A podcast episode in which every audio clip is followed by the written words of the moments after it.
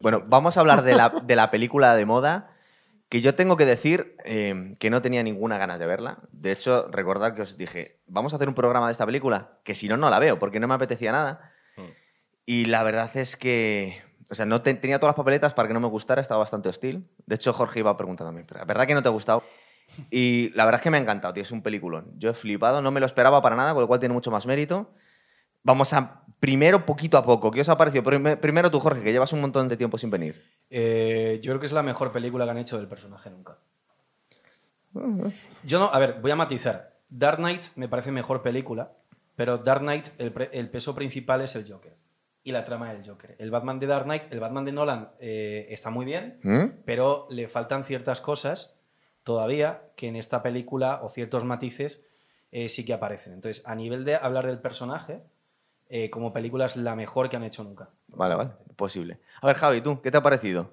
¿A mí? Sí. Bueno, yo no soy tan, tan fan. Ya, por eso vamos lo- a lo- intentar- os vamos a tengo que intentar un mezclar. poco- vamos por a eso te doy ahora- paso a ti. Javi. Equilibrar, ¿no? Claro, por eso. A mí me parece que es una buena peli, hay que verla. Yo no sé si será la mejor de Batman, pero me parece que la película en la segunda parte decae bastante. Se te ha hecho larga a ti entonces, ¿no? Bueno, es que hay momentos en los que empieza a fallar, ¿no? Y tú, Jaime, que te, que te- te he visto el vídeo que tenías en Revista Acción. Sí. Y vas un poco con cuidado porque dices, eh, es como es los tiburones, Ya, a ver, no, no me, no me pero da ataquéis. igual- Pero da igual. Ah, da igual, Te ¿verdad? Te acaban atizando. ¿Qué ha pasado? Cuéntanos. No, había división de opiniones. Unos se cagaban en mi padre y otros en mi madre. vamos, Bien, bien. pero- No, por lo, por lo general la gente maja y comprensiva. Lo que pasa es que pisar el terreno DC o Marvel supone un partido de, bueno, de, de- de alto riesgo no, que está en los, un partido de los 80 de estos que en los que no había ni vigilancia ni separación en las gradas, Sí. ¿sabes? O sea, la gente se envalentona mucho. Yo, eh, nada, valoración muy corta. A mí me parece que lo más meritorio de esta película y lo que a mí me ha encantado es eh, cómo ha podido crear algo nuevo, por lo menos visualmente y para cine, de algo que estaba ya trilladísimo y que había tocado y posiblemente ha tocado, porque yo ahí difiero un poco con Jorge, me parece que, me parece que El Caballero Oscuro es... eh, Y luego hablaremos de esto, de comparar las películas entre ellas, porque Claro. también es, eh, es un poquito injusto, ¿no? Pero bueno, al final estamos hablando de una franquicia y un personaje. Me parece que innovar en Batman y mostrar algo diferente era dificilísimo. Es decir, ya se había explotado por todos los sitios. Aquí lo logra. Nos consigue, además, con una dirección artística, que ya hablaremos de esto, ya hablaremos de las inspiraciones que ha tenido la película, clarísimas, pero ha sido...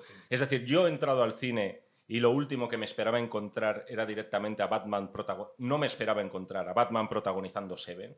Es decir, eso a mí ha sido lo que más... Lo me que ha- más nos ha llamado la atención me a ha llamado la todos. atención. Me ha encantado ver desde el principio un ambiente de psicothriller de los 90 Sí, total. que es un poco la inspiración que tiene la película. Sí. Y luego, es verdad que, para mi gusto, y ya hablaremos de esto si queréis un poco, porque ya nos meteremos en la zona spoiler, es cierto que la película acaba dando menos de lo que promete en su tercio final. Y luego, si queréis, hablamos de esto. Es decir, me parece mm, eh, que si estás jugando a esta liga del psicothriller de los 90 y de los giros sorprendentes y de mantenerte, en fin, preguntándote todo el rato qué es lo que está tramando aquí, qué giro va a haber, el problema que yo le veo a la peli es que ese giro simplemente no se produce. Ojo, teniendo en cuenta que esto apunta a trilogía y teniendo en cuenta que es la primera película que se va a hacer de tres. Sí. Si es como presentación, a mí me parece muy prometedora y sí que es verdad que me deja con ganas Vale, de ver una segunda. Vamos a seguirlo por ahí, porque eh, yo he estado investigando un poquito y resulta que ha hecho unas declaraciones Pattison. Es que normalmente Jorge siempre está enterado de, de estas cosas más que nosotros. sí. Eh, que no quedaba muy claro si él quería seguir en la trilogía o por lo menos el director. Es decir, de alguna forma venido a decir que ha sido un proceso muy largo, que creo que han tardado cinco años en hacer la película, ha sido un palizón. Y como ha hecho unas declaraciones ahí un poco que no ha dejado la cosa muy clara, si va a continuar él, ¿no? Luego al final hablamos, que es casi el mega spoiler, que lo vamos a dejar al final del programa, a ver si nos aguantamos, para la escena del Joker, ¿vale? Que es como lo más guay. ¿Qué coño pasa aquí? Eh, Estás de coña, ¿no? Estoy de coña. O sea, acabas... Lo pilláis, ¿no? O sea, ha hablado de spoiler y luego ha mencionado el Joker. Claro. Pero Pero si lo vamos a hacer directamente. Es que Jaime sus vídeos va avisando poco a poco. Ah, ok, ok, ok. Va, va haciendo un poquito spoiler hasta el final.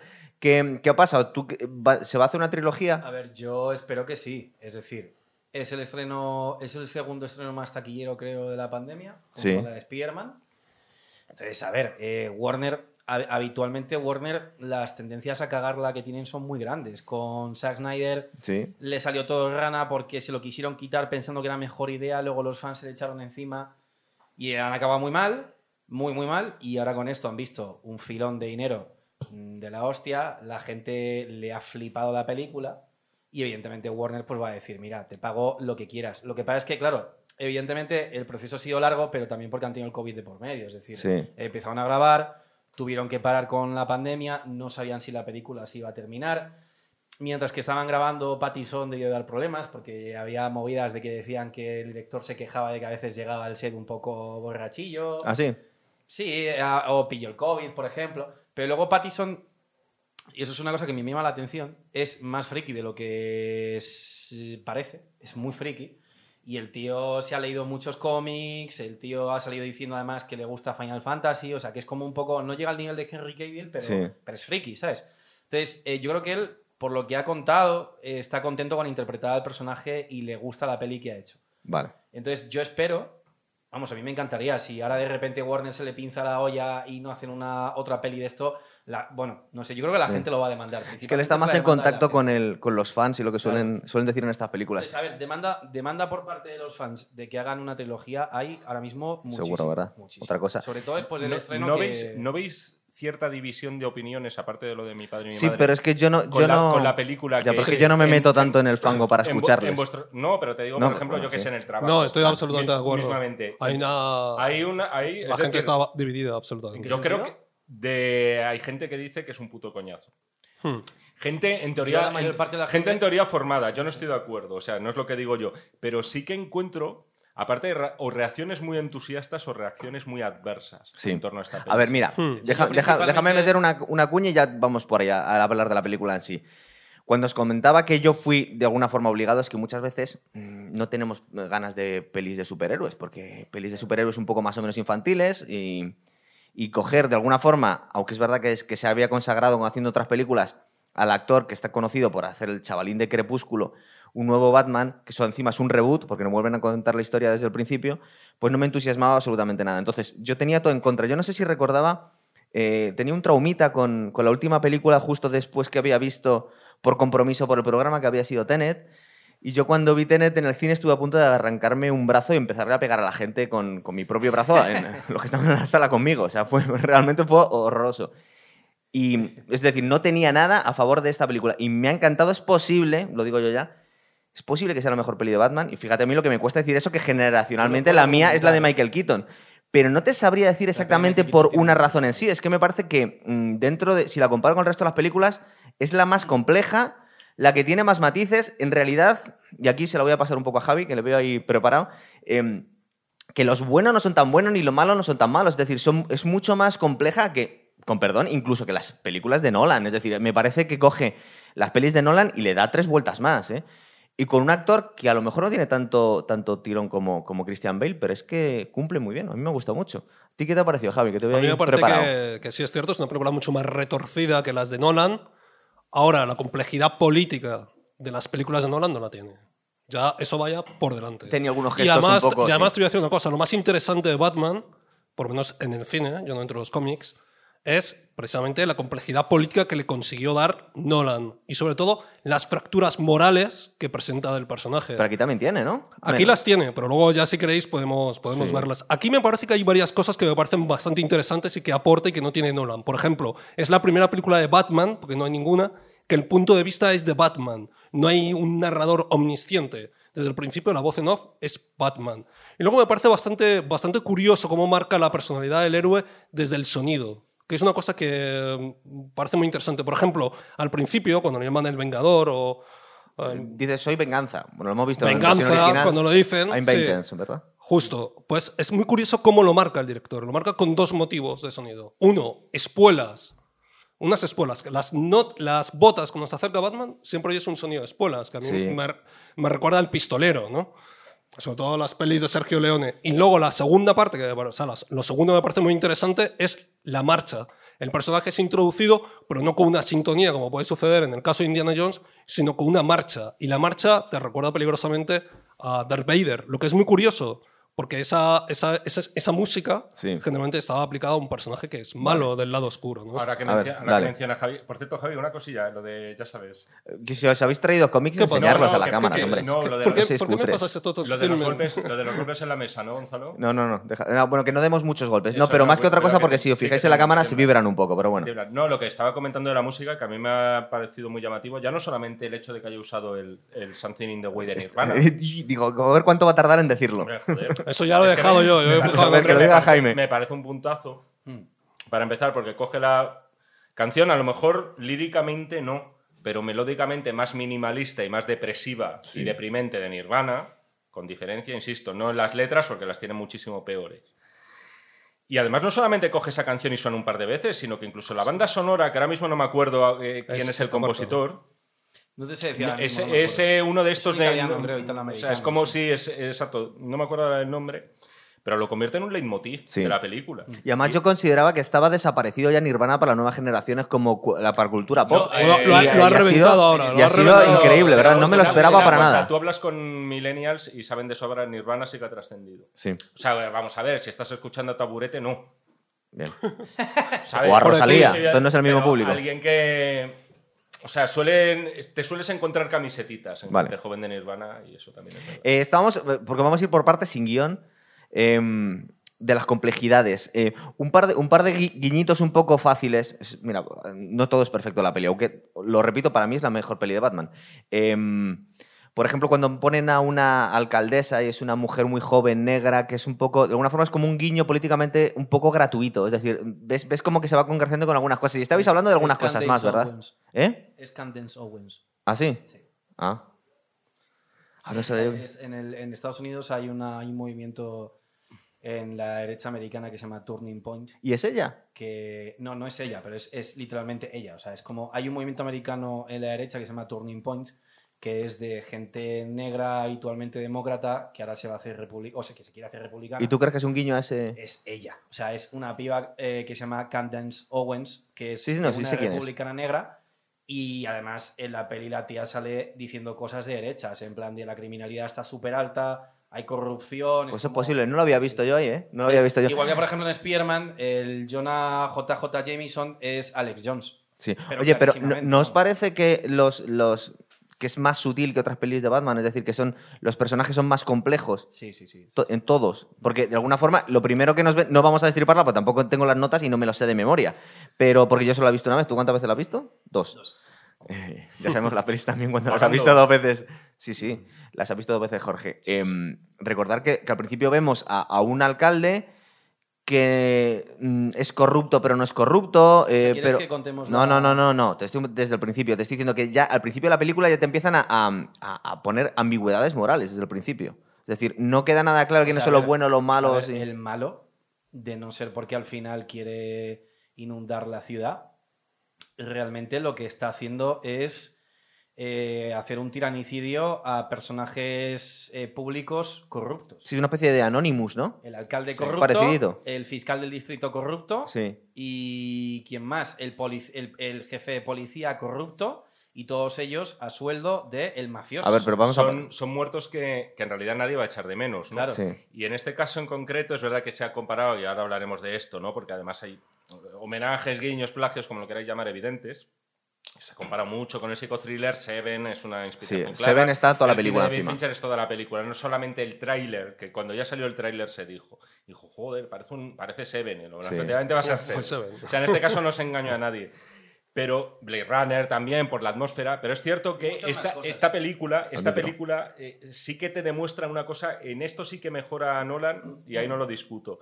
Y es en el retrato de una Gotham infernal y verdaderamente una cloaca. Es decir, la ciudad como auténtico Sí. nido de corrupción. En las películas de Nolan es verdad que era algo más una urbe, ¿no? Un Nueva York cualquiera un poco. O sea, no destacaba por los diseños. Y aquí hay un comienzo de película en el que no se ha Sí. citado tanto el tema, pero que empieza con una voz en off del personaje de Bruce Wayne cuando está, bueno, haciendo de vigilante, ¿no? Como dicen los americanos, y viendo a ver a quién le puede pillar delinquiendo, en el que dice unas frases muy similares a las de Travis Bickle en Taxi Driver.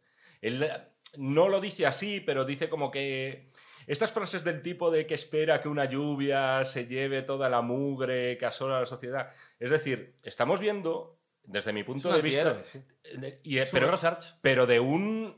O sea, de un. Sí.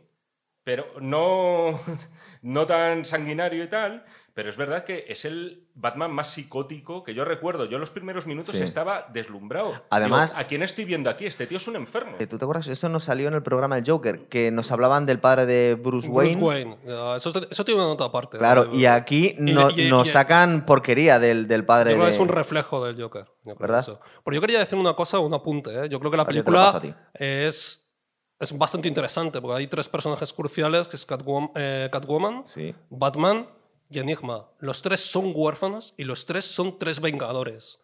¿Qué es lo que les diferencia? Su manera de afrontar la justicia. Y yo creo que hay un momento muy claro en el que se separa Batman de los otros dos, que es cuando él decide ayudar a la gente que está pasándolo mal. Al final Enigma, todo. Enigma lo único que quiere es venganza. Sí. ¿Vale? Y Catwoman lo único que quiere es venganza. El único que en un momento dado se da cuenta de que puede ayudar es Batman. Y de ahí hay una escena que es bastante principal, que Jaime y yo lo comentamos, que es cuando sale Batman con, antorcha. con una antorcha que es la libertad guiando al pueblo. O sea, quien toda la libertad. vaya, claro. Estamos Es- hablando de- del no, final. del Sí. final, ¿no? Sí, Pero sí. bueno, ahí yo creo que es donde ya, eh, digamos que Batman deja de ser aquel personaje al que toda la ciudad mira con reticencia para convertirse en un personaje que puede ser una referencia. Sí que es verdad que hay un cambio. A ver, que si le iba a pasar a Jorge. Jorge, ¿qué, qué tenías tú ahí? No, es que yo es más largo, entonces. Sí, más Mira, bueno, me- Javi, lo ha, cortar Javi lo ha y clavado. paso. o sea, Sí, ¿verdad? Eh, eh, ¿Qué os parece la estética? Porque al principio yo recuerdo, hicimos un programa, Jorge, tú y yo, hace un huevo de tiempo, cuando se empezó a hablar ya que, que Pattinson iba a ser el próximo Batman, no sé si te acuerdas, algún enlace sí, por sí, ahí. sí, sí. Eh, en el que tú nos comentabas, habíamos visto una especie, no, habíamos visto alguna foto solo de la estética. Y decíamos, jo, parece que van a cambiar todo el juego, porque la estética es totalmente distinto. Parece que es un Batman, entre comillas, más cutre, más, más, más casero todo. Eh, que, el, que el traje es más de. Lo comparabas con Daredevil, ¿verdad? A ver, la serie tiene, o sea, la peli tiene una influencia muy grande estética de lo que han hecho con Daredevil en Marvel. Eh, Gotham City es la mejor representación que hay porque la de Tim Burton, El Tim Sí. Burton molaba mucho. sí, la, la de Tim Burton se pasa de irreal, ¿vale? Sí. Que el, el diseñador de Tim Burton, que era Anton Furst, era, una- era un auténtico genio, pero se pasa de irreal. Y la de Nolan es que mm, Nolan solo se centró un poquito en Gotham en la peli de Batman Begins, haciendo el monorail ese y poco más, pero luego es Nueva York, ¿no? En ningún momento, porque Nolan lo quería hacer todo tan realista que ya ni siquiera se planteó cómo sería realísticamente un tugurio como Gotham, ¿no? Sí. Entonces, a nivel de estética, la ciudad es un 10. Es decir, han- aunque también estaba muy bien conseguida, aunque más el skyline en las de Zack Snyder, el skyline que sale Sí. bastante guay también. Pero esta a nivel de las calles es un tugurio. O sea, tú puedes casi oler las alcantarillas echando vaho, eh, el humo iluminado por un neón morado. O sea, es, es un tugurio auténtico. Y luego eh, tiene una estética también que tiene referencias muy claras a Blade Runner, por ejemplo. El coche, cuando él está llamando por teléfono porque va a explotar la bomba que le han mandado a él, pero Sí. que explota a Alfred, si os fijáis, eh, la pantalla del coche por dentro es ultra retro. Es como una pantallita con unos botones eh, naranjas. Sí. Y eso es, puro. Es como el coche de Blade Runner por dentro. Es como súper eh, futurista retro. O luego, por ejemplo, una cosa que es muy futurista retro también es. Tiene unas lentillas en los ojos que graban todo, Ah, sí. pero los ordenadores en los que lo ve es ultra retro. Es como con una especie de Es- imagen en rojo. Tono sepia, sí, es una cosa muy rara. Eso- es- eso a mí me encanta. Eso, es Eso- Blade eso Runner sale en James totalmente. El James Bond. Además, de hecho, Sí. una de- a mí me- yo decía que la película estaba, parecía que estaba ambientada en un punto indeterminado entre mediados finales de los 90 y el año 2010. Sí, sí, sí, yo no sí. me iba más allá. Alguien me ha dejado escrito por ahí que si es el año 2004. Alguien me lo Que escrito. es apurar Yo- mucho, ¿eh? No, pero que 2004. O sea, yo no lo sé. Yo- que, a lo, eso- que a lo mejor aparece en el tratamiento de guion. Sí. Eso pasaba con Alien, por ejemplo, que no estaba el año en ningún sitio y decían que era el año 2122. A Claro. lo mejor, o sea, no lo sé. Yo creo que está buscado es profeso. Eh, sí, no, como o sea, dice ver, Jorge. son, ¿eh? esos son referencias claras del diseño de producción hacia Blade Runner, por ejemplo.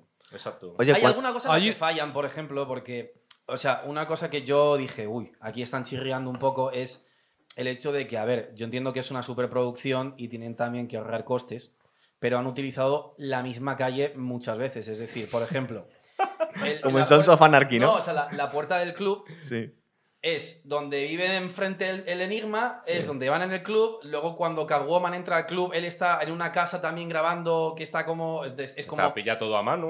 Claro, Sí, claro. me refiero que es Eso como... Barrio Sésamo, al Sí, final. pero que se nota un pelín, ¿sabes? Eso hay un... Por yo ponerle alguna pega. dije, joder, pero también es verdad que son tres horas, ¿eh? Oye, Oye- ¿qué me, qué me decís? Ay, perdona. Eh, A ver, y, y Pattinson como Batman, vamos al, al Yo, perdón, personaje en sí, sí. ¿te Dale, puedo dale. interrumpir? Eh, Sí, hay sí, dos dale. cosas que, Pues yo que iba a sí. interrumpir también y no he continuado. le he Pero es que él, él Inter- interrumpe menos. Vamos a dejar interrumpir No, un sigue, poquito a sigue. Javi. No, yo era por un matiz que había dicho. Yo A iba ver, a dale. romper un poco la, la- la- una lanza por Nolan. No porque quiera defender a Nolan. No puedes defender a Nolan. digamos eso, tenemos que romper una romper una lanza. No, no tenemos rompáis nada. Pero a mí me parece que, claro, el- las películas de Nolan tienen una ventaja y tienen una desventaja. La desventaja es que yo creo que quería hacer que Batman estuviera muy pegado a los problemas en los actuales nuestros y sus películas tocan esos temas. Entonces, ¿qué ocurre? Que hace que prescinda absolutamente del decorado, que es lo que hace que, bueno, ¿para qué?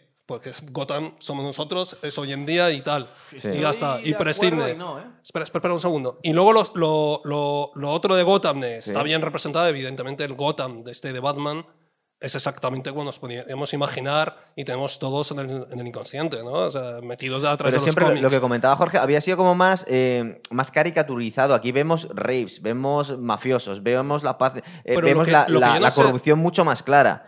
Está, es, todo- es mucha más, es O sea, mucho más terrenal la película. Yo, por ejemplo, yo ahí discrepo con lo que has dicho, porque Nolan... o sea, ¿Javi o Nolan yo? es- él. no, él. Vale, vale, vale. A ver, Nolan es mi director no. favorito, ¿vale? Y yo, de hecho, no quiero comparar... Sí, sí, cuidado, Sí, eh. es- es cuidado. es súper fan de Nolan, es un- cuidado. De hecho, Nolan- tuvimos un De hecho, le programa de, gusta tela. Tenet, Sí. o sea, que- Le gusta Eh, Tenet. O sea, lo que yo veo que hace Nolan es eh, hacer películas en base a temáticas. Es decir, Batman Begins es el miedo, el Caballero Oscuro es el caos, el Dark Knight Rises es el dolor.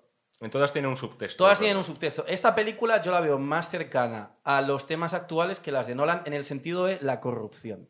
La corrupción que aparece en esta película no aparece en las pelis de Nolan tan fiel reflejo. Aparte que te la explican La- un poco el porqué. de- De De hecho, la- de recoge Hardy. varios temas de Claro, corrupción de de, hecho, Nolan. hasta el padre de Bruce Wayne, que por cierto quería hablar un poco de Bruce Wayne, que está, eh, que, está cosa. ausente en esta película. Es decir, hay un momento, no sé si Yo lo he escuchado en algún sitio o, o lo- o se lo dice Enigma a, a Batman. Dice que al final que Bruce Wayne es, es la máscara y que en realidad tú, quien tú eres eres Batman, en realidad, porque a Bruce Wayne casi Es no le vemos. Es la película en la que menos aparece, Aparece Bruce Bruce Wayne Wayne. como tal. Sí. Es una especie de Kurt Cobain, ¿eh? Es un tío Sí. muy atormentado. Solo le vemos en la catedral, ¿no? ver, yo tengo una teoría sobre eso, es decir, A ver. Para empezar, lo que hay que decir es que la película ya de por sí eh, tiene una cosa gloriosa que ninguna otra película ha hecho nunca antes. Y es que presenta muy bien la dualidad que tiene Batman entre monstruo de las sombras y detective. Es decir, en todas las películas anteriores, empezando por las de Michael Keaton, que lo representan de forma espectacular, te lo muestran como un monstruo de las sombras siempre, pero nunca había habido una película en la que se le mostrase como lo que él realmente se dice que es, que es un detective. Y aún así, aún Ah, así, sí, ¿verdad? y, aún- y aún así, la parte de. Y aún así, la, Detective Comics. Sí. DC. y aún así, sí. la parte de Monstruo de las Sombras te la representan en muy pocos minutos de una forma magistral, no mostrándotelo a él, sino mostrando el efecto que él tiene en la gente. Y es cuando ven la señal, como esos criminales, el que entra a la tienda a robar, Sí. o los que están pintando con graffiti, como de repente miran hacia las sombras y se acojonan porque dicen, hostia, que puede estar aquí. Y además ahí él te está hablando en voz en off diciendo, creen que estoy en las sombras, pero no se dan cuenta de que yo soy la sombra. Es la forma de multiplicarse para estar en todas las partes de la ciudad, ¿verdad? Exactamente. Claro, y, y lo recarga con una palabra, la palabra miedo. claro. Sí. Y eso es lo que justamente. Marca la diferencia del, de Batman del principio de la película al final. al final ya no da miedo. Hay- Es esperanza. Estará más visto, es verdad, sí. Es la gente que se acoge. Entonces, Hay, en- pero que me gustan las intervenciones breves, como ya sabes. Sí, sí. No, que hay, sí. que- hay quien, Estoy con la granada hay quien ve el- yo con el Oscar, tío. O sea, cuidado. hay quien ve este Batman, quien- no lo he visto yo así, ¿eh? pero que a lo mejor pensando dices, joder, pa- parece que es así. De algún modo está homenajeando a todos los Batman, que ha habido un poco diferentes. A George Clooney Desde- también. Desde el detective, a los, Ba- a los Batman que han Yo no triunfado. estoy de a acuerdo. los buenos, fracasos. vale. yo no estoy de acuerdo con eso. Vale, vale, El- espera, el que te encuentras el Batman. Joder, pero se había hecho algo parecido antes, pero bueno. Pero déjale, déjale. Eh, el Batman detective. Batman empezó Sí, como un no detective, refiero- como un no me remedio refiero detective. que esté manejando a todos los Tendrías también las al. Batman más vengativo, vamos Sí, a decir, espera. de Tim Burton. O sea, ese hombre que solamente busca vengarse y que solamente odia a los criminales. Es verdad que en su caso cambiando la historia. Tendrías ese Batman también, un poco ya al final de la película, que es al que aspira Christian Bale.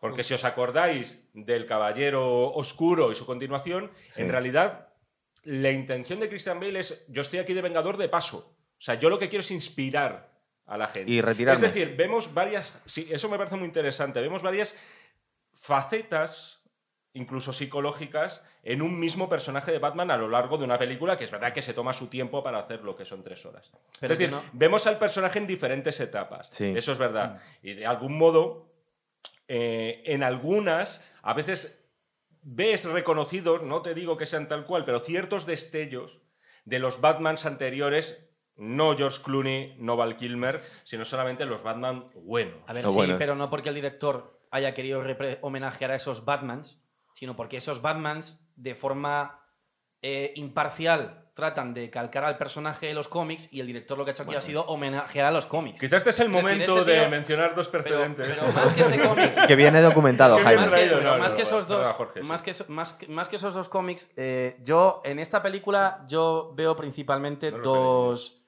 o sea, obras, obras principales que yo veo en esta película que han tenido una influencia eh, brutalísima. Primero, Tierra 2, ¿vale? Tierra 2 es un Hmm. cómic alternativo de Batman. en Es esto que- ya de, de un poco de multiversos, de otros. no, es, no- es una, es una historia aparte de un multiverso, pero es, es- es una historia que en la que ellos te vienen a contar una... En Tierra 2 lo que te cuentan es que la madre de Batman es eh, una Arkham, que son los del manicomio, y que la madre de Batman estaba loca. Entonces, eso en los Eh, cómics eh, habituales... eso no suena. Eso Sí. en los cómics habituales no es así, Sí. pero en en el de Tierra 2 concretamente sí. Entonces, Tierra 2 tiene una influencia muy grande en la película. De hecho, por ejemplo, en Tierra 2 él no tiene una Batcueva como tal, sino que es una estación de tren, como en la película. En Tierra 2, en el cómic principal, en el primero el malo es el pingüino y en el segundo el malo es el enigma. Por ejemplo, en el tercero el malo es el Joker. Eh, entonces, eh, Tierra 2 es el principal que yo he visto. Pero luego, otro cómic que es el que principalmente han usado más que los de Frank Miller, y que además que este también lo utilizó Nolan y lo mencionó Nolan explícitamente y lo ha mencionado este tío explícitamente, es El Largo Halloween. El Largo Halloween Largo es Halloween, un cómic de un guionista que se llama Jeff Loeb, que ahora mismo está trabajando para Marvel. De hecho, eh, acaban de sacar una serie en Disney Plus que es de un mono ninja, no sé si la habéis visto. Mono ninja. ¿no? Y, y No la- sé, pero eso hay que verlo ya. Hay que verlo ya. Tenéis que verla. La producción es de Jeff Loeb y, por ejemplo, Daredevil, Jessica Jones, eh, Puño de Hierro, Luke Cage, todas son dirigidas por Jeff Loeb. Y el tema es que Jeff Loeb le dio clase al director de la peli de Batman. O sea, el director de la peli de Batman, cuando estaba tomando clases de cine, Sí. la clase de guion se la dio Jeff Loeb. Entonces, eh, hay muchísimas referencias a Largo Halloween en la película y luego referencias estéticas que veo que lo tienes preparado ahí, por ejemplo. Hay algunas más a Frank Miller, pues lo que tienes ahí de, de Catwoman. ¿Quieres y- enseñar algo ahí, Jaime? Sí, lo que pasa es que no sé si lo. Acércase, acércase. cámaras. Ahí sí se ve. No, simple- simplemente, vamos a ver. En realidad, argumentalmente, Sí. los cómics que ha dicho Jorge son de verdad los que. Qué nivel de friquismo. Estoy los que se han impresionado, cimentado Jorge, en la verdad. película. Bien, pero bien. es cierto Sí, sí. que al final, Joder. desde Tim Burton, pasando por Nolan y hasta Matt Reeves, eh, quizá. Es decir, no tendríamos esos Batman si no hubiera sido por las readaptaciones claro. o las eh, resurrecciones que le dio Frank Miller en el guion, ¿no? Con dibujantes como David Mazzucchelli. Y concretamente me ha llamado la atención el tema de Catwoman, que luego Sí, queréis es, que, es la- que ahora quería empezar a, a analizar los Pues, distintos no, ahí no se- personajes. no se ahí se ve bastante bien. Trae para acá. ¿Sí?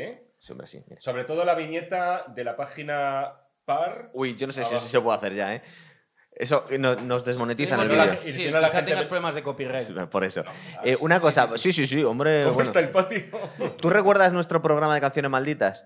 Desmonetizado por tocar también tú y yo las- los temas. Joder, pero eso me, eso me parece una vergüenza. Pero casi es un Y si- halago y si también, cambias- Jaime. Es que si ca- tocamos muy bien si también. cambias tío. dos notas, ya no. ¿no? Ya no, exactamente. Eh, ¿Tenías aquí guardado o seguimos? Porque te veo No, no, ahí- sigue, sigue. eh, Seguimos. Vamos a hablar de un poco de los personajes. Ya hemos hablado del, del- del Batman. A mí me... Es una interpretación bastante sutil de, Bueno, de, de sí, Pattinson. lo a ver, que- dime, De dime. lo, que, de lo que decíais. A ver, es verdad que Bruce Wayne, en est- como, es decir, Bruce Wayne como careta de, De Batman. multimillonario filántropo no aparece en esta película, pero yo creo que no aparece porque todavía él no está en esa fase, pero va a aparecer. Y una pista es cuando, por ejemplo, está en el ayuntamiento en el funeral, que le llega la chica y le dice, tú no haces nada por la ciudad. Dice que no da ni un chavo. Claro, entonces, yo creo que en esta película es como todavía... Que es como Kiko Rivera, tío. Es un...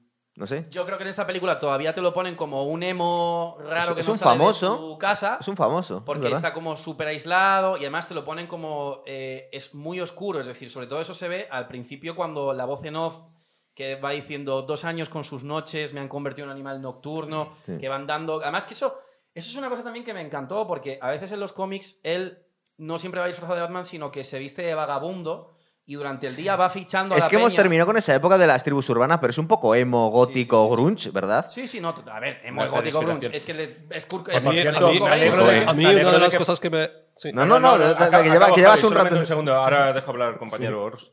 Eh, y no, que una de las cosas que me alegra también de la película es de que por fin, a ver si ya empieza el revival de los 90, más que nada para acabar con el de los 80. Sí. Porque llevamos 20 años de revival de los 80. Vamos a reivindicar también los 90 que fueron muy guays. que las Sí. pelis de los 90 policíacas, Y para las- mi gusto. y hay pelis de los mejor, 90 o sea, que son la polla. Y entre otras cosas, el nacimiento de Tarantino, por ejemplo. Eh, Javi, ¿te acuerdas de lo que ibas a decir o te hemos cortado tanto? No, no, no, no. es que iba a decir algo que a mí hay una parte que, que me gusta que estaba al principio y es porque precisamente esa, que es que aparece, hay momentos en los que aparece sin traje y no solamente aparece sin traje, sino que aparece en una moto. Sí. Y antes mencionabas el tema del coche y es que a mí me da la sensación de que es un Batman desconocido y todavía no ha montado ni siquiera toda su tienda de sutiles claro. artilugios, ¿no? De hecho, hay un momento en el que cuando hablabas del coche, el coche es un modelo antiguo que está tuneado con un motor moderno. Es un muscle car, sí, Sí, pero no es el Batmóvil que conocemos todos, no es el Batmóvil que sale, por ejemplo, en las de Nolan, ¿no? No es el Son tanque sofisticados. acorazado. No, Es que de no, hecho no, se ve, hay una escena en la que se Y, ve y- mola mucho la, y mola mucho la, la moto, ¿no? Porque es que Sí, es una pero moto corriente. es ¿no? cierto que tiene menos gadgets. Y yo me estoy acordando cuando hablamos de James Bond, el último programa que nos quedó muy guay. Bueno, vamos a ver.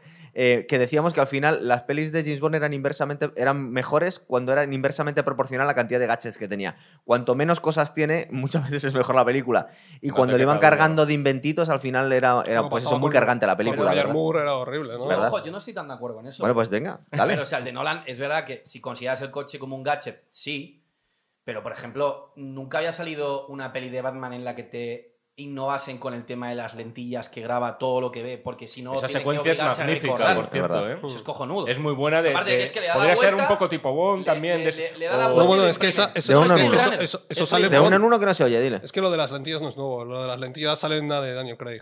Él es muy friki de Bond también. De hecho, yo no me la de acordaba. Daniel Craig sale las lentillas, de hecho me Aparece parece que es una la- escena en de la Quantum ópera. of Solace. Sí, es verdad. No, pero es de la ópera. Quantum Solace, es verdad. En cuanto a la complejidad de los personajes, a mí este Pattinson me, gustado muchísimo. En realidad, todos los, todos los personajes de. Todos los actores que han hecho de Batman tienen, por lo menos los buenos, como decías tú, no nos acordamos de Val Kilmer ni de George Pero la Clooney. culpa no es de George Pero Clooney, tiene. No, pero lo que. ven- No, no, no, no, es verdad. Pero verdad. Era, Podría era- haber sido un Batman genial con había, un buen había director. un director muy poco apropiado para. Total.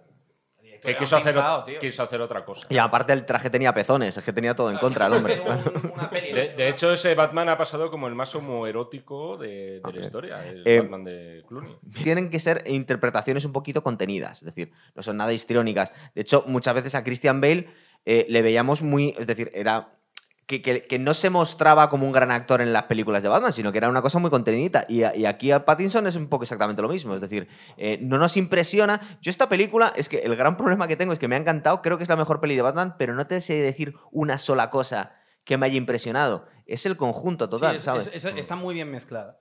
Porque no, no es que digas la interpretación de tal ha sido genial o tal. Yo creo que es un poco, ver, la- sobre todo la complejidad. Y lo que, lo que iba en plan de por personajes. Por ejemplo, Catwoman, yo creo que es la más, eh, la La más mejor. racional de todas las Catwoman que hemos tenido. No vamos a meter es- a Halle es- Berry aquí, Es la pero. más parecida, además, a, a- a los cómics. Ya. Es que lo de Halle Berry, claro. Porque- película se- es que la cambiaron hasta el nombre. Es verdad, pero. pero O sea, la llamaron Catwoman como la podrían haber llamado la mujer mapache. yo estaba pensando, por ejemplo, en, en Michelle Pfeiffer, que la ponían de una loca que no sabíamos muy bien por qué hacía las Pero cosas. Michelle Pfeiffer estaba guay. en Claro, pero que estaba muy guay. Estaba muy guay ella. Pero aquí. No, el diseño también. Zoe Kravitz- De hecho, el traje de Michelle Pfeiffer a día de hoy es el, un poco el.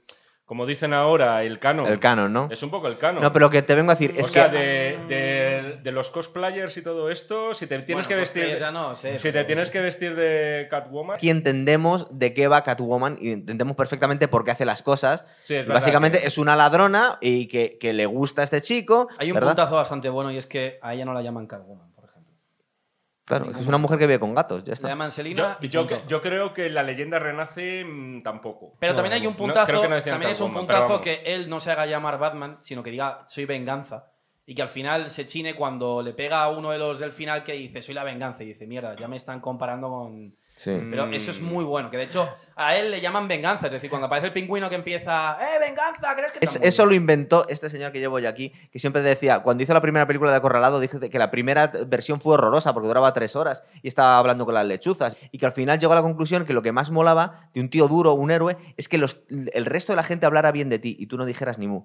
Entonces, a este lo que han hecho con Batman es que directamente él ni siquiera dice que es Batman, que me pongan el apodo del resto de la gente, claro. Es la Entonces, no hace que falta que me, que me bautice Es yo. un poco parecido. Mola mucho más que me digan que yo soy la hostia a que vaya diciendo por la calle que yo es, soy la es hostia. un poco parecido a lo que hicieron, salvando las distancias, ¿eh? pero con Casino Royale, con el personaje de James Bond. ¿No os parece? Que era el final Sí, sí, de la sí, sí. película cuando decía la icónica frase de Soy Me Bond, James Bond, James Bond. Bond, sí, es Sí. verdad. Era- acababa Sí, y sí, es sí, como sí. si ese momento fuera ya el bautismo, el nacimiento. Sí, Yo sí, creo sí. que la, la- la intención aquí es similar. A ver, más personajes complejos, por ejemplo. Sacar un, un defecto a la película y es que... el- Claro, es que- vamos a atizarla un poco también. Sí, ¿no? No a mí me parece que sea... de Tú hecho, has venido a esto, Javi. No me parece tan completa, ¿no? Pero a mí me parece que, por ejemplo, la, la- cuando ruedan las imágenes de Batman y Catwoman en los tejados, Sí. sinceramente, lo que falta es un anuncio de Colonia. Perdóname, es... Es apesta a Colonia. Esa- Esas escenas. Es el único Y no- momento y no donde no incide- y llueve no- en la película, casi. Sí, Ah. y además no Es incide verdad. una vez, incide dos o tres veces. Y la chica está, es que la fotografían ahí como si fuera eso, un anuncio, una publicidad, que es lo mismo que le pasa a Zendaya en Dune, que cada vez que sale, en, la- en la- en la- en esta primera parte, Sí. es un anuncio, o sea, dices, tío, no. Insisto, lo que más me ha gustado es que se haya homenajeado de forma tan explícita a una de mis Ah, películas se ven. favoritas. Está por todos los lados ahí. se ven, que es todo el rato, incluso en el uso de las linternas. Es decir, Coño, eh, que está todo el rato lloviendo casi siempre. Pero hay una cosita. Bueno, y el apartamento, todas las Es verdad, cosas. Todo, y- y no en, soy- que, en, que, en que el poli es negro y el otro es blanco, Sí, y que está cuaderno, todo, todo todo. pintadas en las paredes. Todo. Hay incluso los diarios, los diarios de The Reader. Sí, claro. Acordaos del tema de los diarios que tuvieron que escribir de- con letra psicótica para John Doe de Seven, ¿no?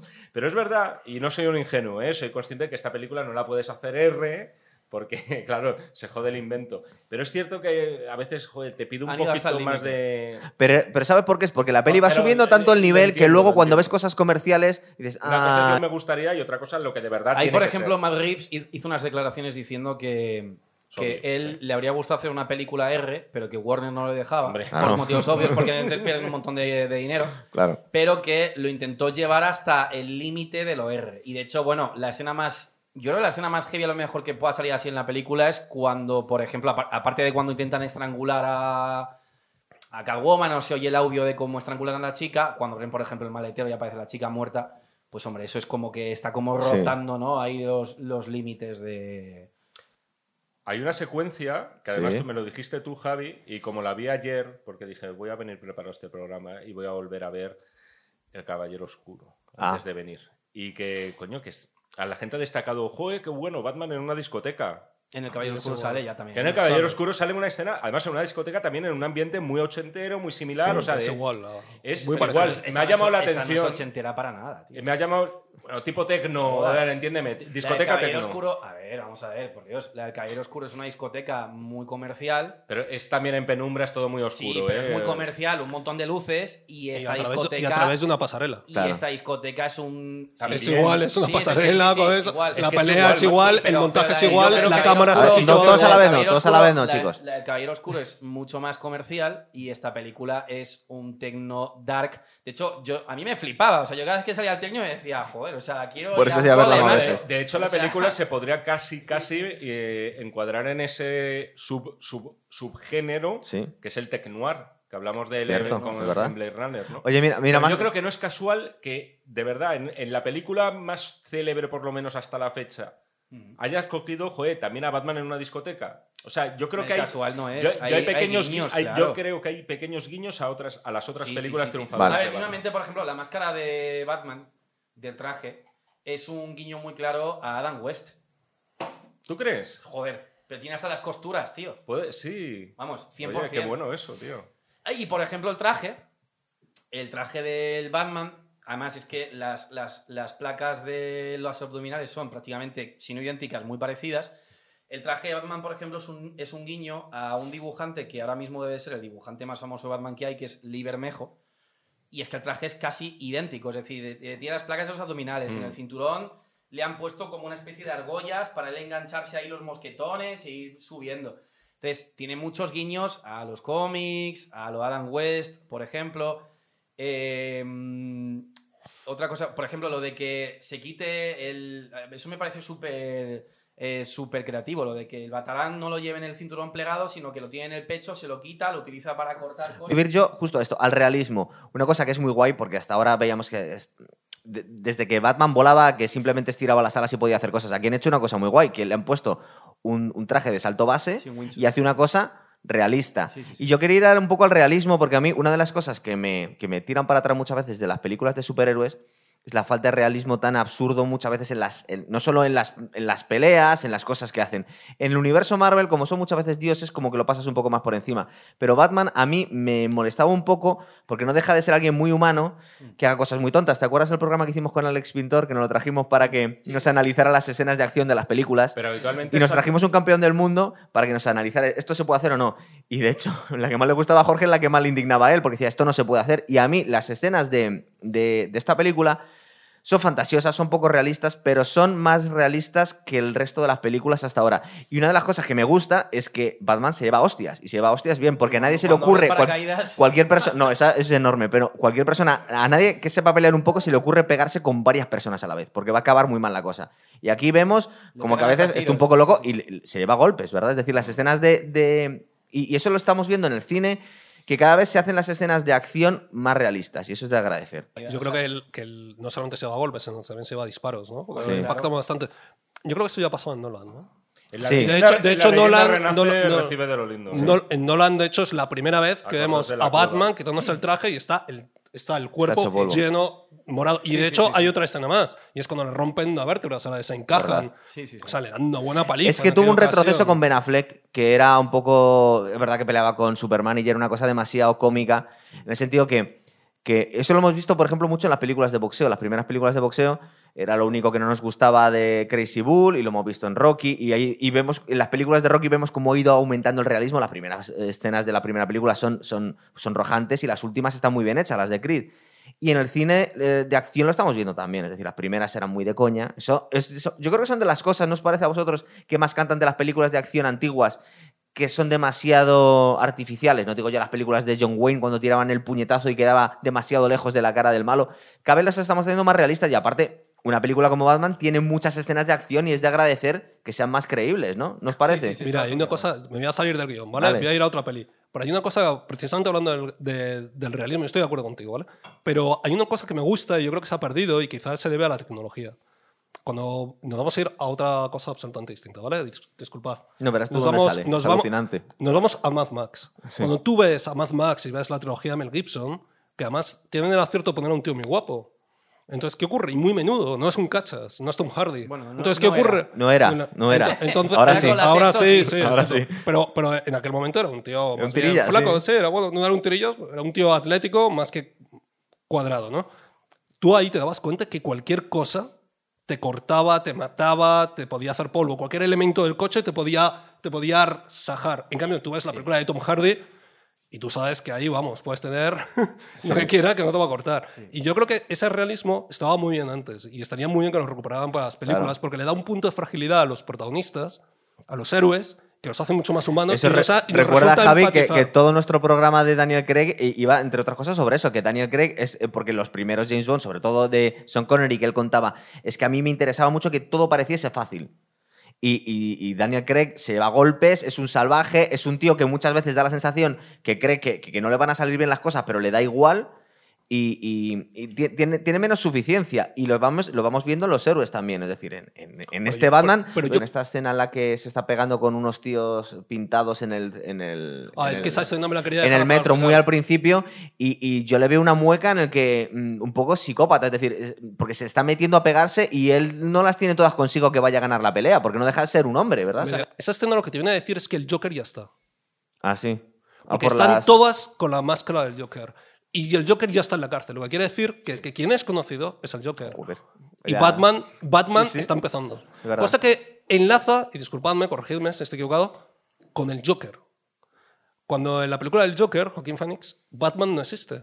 Pero no y en cambio él ya está, ya está, ya está Ya, es que desarrollado. No, no quiero decir que tengan igual, porque me parece que hay un paralelismo. bueno. Entonces, eh, veis que Batman no, no, no existe todavía. Yo es Está el padre, el padre de Batman vive, Sí. Batman evidentemente no puede estar, pero el Joker ya está ahí. Yo es cierto ver, que es una película que me parece que por espíritu Sí. y por atmósfera está más cerca al Joker Sí, eso sí. de Joaquín Phoenix Sí. que vamos a poner bueno Las de Nolan, o, o que las de la, sí. De de, la Zack Snyder de, Sí, sí, sí. de la Liga de la Justicia o sea encaja mejor con eso y de ahí también cierta bueno decepción porque al final bueno no sé si quieres que ya No, no, seguir, seguir. Yo. Sí, sí, sigue, dile. Sí, Dale. no, coño, Dale. que, pues que esperaba que al final, o sea, yo ingenuo de mí, yo leo poco, antes de. leo poco en general.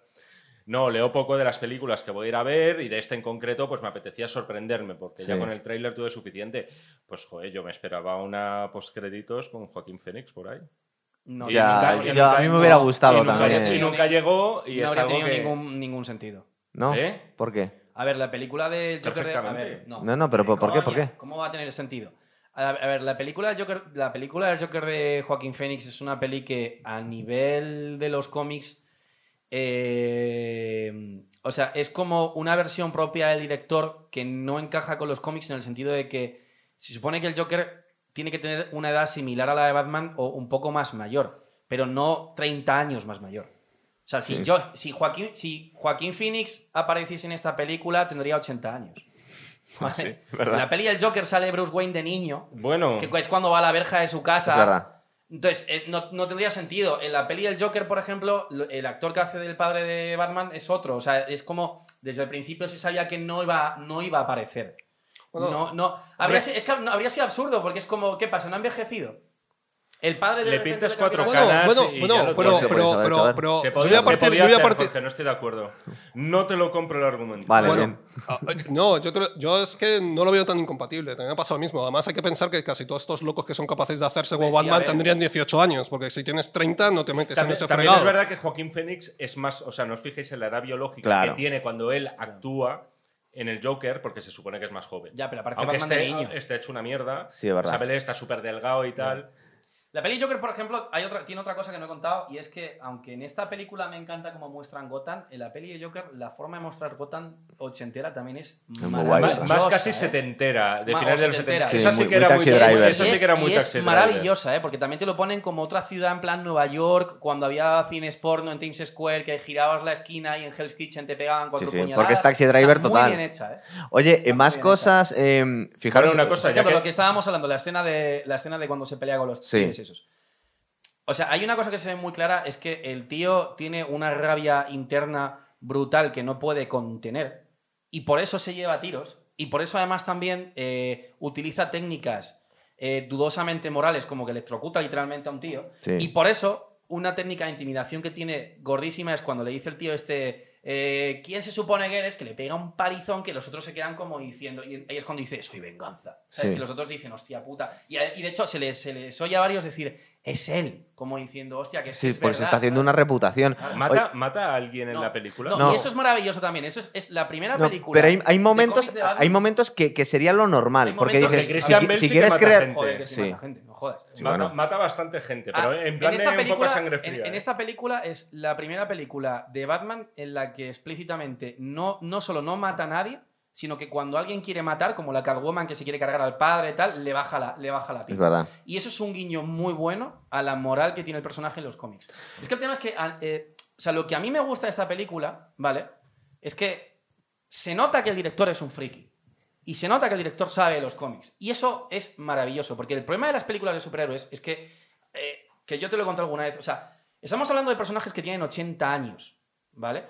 Cuando tú tienes un personaje que ha durado 80 años sin desaparecer, es porque hay un proceso de ensayo-error, de sacar cosas que a la gente le gustan, sacar cosas que a la gente no le gustan, inmenso detrás, hasta el punto de que el personaje ya está tan, tan, tan, tan bien construido que ya solo con que tú lo pongas tal y como es en el cómic, funciona. Y eso se vio con Deadpool, es decir, llegó, llegó la, la 20th Century Fox, hicieron una película de Lobezno Orígenes, llegó un productor que, pues, que sería un flipado que dijo, no, pues yo me conozco el cómic de Deadpool mejor que nadie, no me hace falta leerme ni un cómic para no sé qué, hizo una mierda con Deadpool, con el Deadpool ese era una mierda, la gente se quejó todo el mundo, y Ryan Reynolds, que fue el que cogieron para hacer Deadpool, como es un friki también de los cómics, dijo... Deadpool salió muy bien, ¿no? Sí. No, al principio, antes, de re- ante- antes, o sea, Ah. la primera aparición de Deadpool es en una peli de Lobezno, y es Está hablando de la- del de- cameo, no de, no de la peli. Es un En- cameo que es eh, en la de Japón. La que tiene rayos láseres. Pero es en, en la No, de Lobezno, ¿cuál? Otra, o una que se llama Lobezno Orígenes, que tiene rayos láser. Ah, vale, la, pr- la primera, la que se enfrenta contra Eso su hermano. Este, Ahí, ¿no? por Es- ejemplo, el Deadpool, el- el- los productores se lo inventaron. Dijeron, no, vamos a hacerlo como nosotros queramos porque los cómics me lo paso por el forro. Sí. ¿Qué pasó? Hostiazo. Mm. ¿Qué pasa? Que Ryan Reynolds dijo, voy a ser listo, lo voy a hacer exactamente como en el cómic. Se grabó un corto haciéndolo como en el cómic, encima del puente con las piernas, tal, no sé qué colgando, Sí. lo filtró, porque lo filtró él, y los fans exigieron a, a Fox y que hicieran las películas. Entonces, la única concesión que yo le doy a un director de no haberse leído cómics y que aún así le haya salido bien es Nolan. Pero porque Nolan es un genio. Yo porque es muy fan también. Tim A Burton ver, tampoco lo Tampoco, cómic, verdad. ¿eh? Sí, pero- O- Fijaros que, que la gente se indigna por tonterías. ¿Sabéis que le han, han- le han tachado de, go- de gordófoba a la película por coger un actor, que la verdad es que lo hace muy bien, eh, delgado como Colin Farrell y convertirlo en el pingüino en vez de coger un actor ya gordo? Me habías- Tú me- fijaros, me fijaros la tontería. Me habías ¿eh? asustado. Vaya gilipollas. Pensé que habíamos llegado al extremo de que. Aparte, el- fue Colin Farrell el que quiso hacerlo así, porque el director, por lo visto, Matt Reeves, Colin Farrell acababa de hacer una película en la que estaba pasado de kilos. En The Gentleman. No sé cuál. Había hecho una peli en la que estaba Hace pasado de de Conor. McGregor. No, había, había hecho una peli en la que estaba pasado de kilos. Y entonces el, el Matt Reeves le dijo, quiero que te mantengas en esta forma física, así gordo, para hacer de pingüino. Y el Colin Farrell le dijo, yo estoy demasiado gordo, a mí no me gusta estar así, voy a adelgazar, me pones prótesis. Le por prótesis. culo". Vale, vamos a hablar del pingüino un poco, venga. mí me pues parece algo pues que se vayan preparando porque hay una serie para HBO del pingüino Sí. con Colin Farrell. O sea, que- Ah, sí. Sí, sí, sí. sí. A mí me parece ahí una inspiración muy clara Robert De Niro en Toro Salvaje. sí. O sea, me- a mí me ha recordado muchísimo. Y él- Personaje también y actuación que motivó Y- que, Y él mismo dice que... superara el récord de engordar para una Además, película. me parece muy, bonito lo que acabas de decir porque hay otro guiño a una película, bueno, es, es- es la trilogía en la que está metido, tú lo sabes perfectamente, mucho mejor que nosotros porque has escrito el libro de este del Padrino, y es que precisamente John Torturro está, está justamente caracterizado como Marlon Brando en El Padrino, en el bigote, las canas, la chaquetita, Sí. justo, o sea, es, es- eso retrato, es un guiño, entonces Espera, luego espera, lo- lo otro de Robert De Niro, pues No, eh, Es verdad, es encaja, ¿no? sí, Está sí, ahí- sí. Eso concretamente que has dicho es un guiño directamente al cómic que os he dicho antes de Largo Halloween, porque el cómic de Largo Halloween, que es el de Jeff Loeb, eh, la- el argumento del cómic está basado directamente en El Padrino. Entonces, es por eso, o sea, es un guiño al guiño del guiño. Matt Reeves dijo que era por el padrino, que Oye, quería hacerlo Mar- en- en Sí, el- sí, sí, tal cual, claro, pero es que si tú ves a, si tú ves a Carmine Falcone en el, en el cómic, no en este, porque en este es donde le Creo que introduce... salía en año 1, ¿verdad? Sí, También. en este Carmine Falcone es donde le introduce Frank Miller, pero donde lo ponen como el padrino es en, es en En el, el otro, en el otro, en el largo Halloween. ¿No os parece que este Falcone debe ser el único personaje que es abiertamente malo, que todos los demás tienen como sus... Todos tienen sus, de alguna forma su justificación de por qué hacen lo que hacen. ¿Puedes estar de acuerdo con ellos o El no? pingüino no es eh, abiertamente moralmente dudoso, es malo también. Sí, Hombre, yo bueno, creo- pero es yo- un poco, es que yo más, creo es que un la- poco más sutil sus Yo cosas. creo que la película lo que pasa es que tiene luego su caballo de batalla son dos cosas, ¿no? Que es la verdad, en la época de la posverdad, Sí. ¿no? y la corrupción, ¿no? En ese aspecto, esos son dos temas que ya habían aparecido. ¿no? En, en- Totalmente. Este es el en- cómic que te digo. Sí, claro, por ahí está Es- con, está con este. literalmente con- con el- basado. O sea, el largo Halloween, el guion está literalmente basado en el padrino. Lo que pasa es que el padrino que él coge no es ese. Él es el que está al final antes de morir, cuando está jugando con la nieta. Estamos hablando del padrino. Estaba hablando de la verdad y la corrupción, ¿no? Sí. eso Pues es. bueno, el, el tema es que son, las dos, son las dos, los dos temas que hay de base, ¿no? Do- Dos de los asuntos, ¿no? Que son los que preocupan precisamente a, a Enigma. Los temas ya estaban en Nolan, pero bueno, aquí los hace principales. ¿no? Hablamos un poco de Enigma, que es la verdad es que el Yo- chaval se yo sale, creo que ¿verdad? Es lo, más, es, es lo más flojo de la peli. ¿A ti no te gusta? No el personaje, la actuación de. ¿De verdad? Paul Dano es muy floja, tío. Es el, pero es que ese. ¿Te parece demasiado? Es muy floja. Yo la tengo que volver a ver. Intenta- O sea, a mí me. Quiero decir, eh, es un tío que ha nacido para estos papeles. Es Sí. Tiene el físico, tiene. De tío raro. Se, se da un cierto aire a Mark David Chapman, además, Sí, verdad, de John de Lennon. John que es, Lennon, que se es algo parece que, un también- huevo. que también le pasaba en Prisioneros de Denis Villeneuve. Sí. También se da un aire, o sea, da el pego para psicóticos y psicópatas. Niño de loco, todo sí. tipo. Sí, aparte, bueno, en, la- en Pequeña Miss Sunshine me parece que fue su primer gran papel, que también era raro de narices, ¿no? En este caso lo tengo que volver a ver porque es verdad que eh, es- le pasa como a muchas otras cosas de la película que sorprende menos eh, por tener a un Heath Ledger que hiciera el Joker. También es verdad, a mí me pasa. Es, es que, de verdad, sé que las películas hay que compararlas consigo mismas y no tanto con, ni siquiera con una franquicia como esta que ya tiene bastante tradición. Pero es cierto que es una actuación, yo la quiero volver a ver. Me gustaría volverla a ver, A ver. y fijarme en ella poco a poco, Yo- porque son unos momentos de la película que me parecen brillantes. La detención de él en la cafetería, también muy Sí. John Doe, muy tipo Seven. Pero me quiero, recordaba- quiero volver a ver la, la conversación entre ambos en la celda de la cárcel. Bueno, en la celda, sí, claro. Cuando está Estás ahí, hablándome de la última escena, prácticamente. Sí. La penúltima, antes de lo de la inundación y todo Sí. esto. Y ver si lo hace guay o sobreactúa un poquito. A ver, yo creo que. A mí, de hecho, me Yo gusta- tengo la duda. yo a, mí, a mí cuando me gusta es cuando sobreactúa, pero cuando no se le ve. Es decir, eh, Lo quiero, quieres verle la cara. Paul, no, Paul Dano en la película, cuando mejor está, es cuando no se le ve la cara y está sobreactuando, pero solo oye su voz.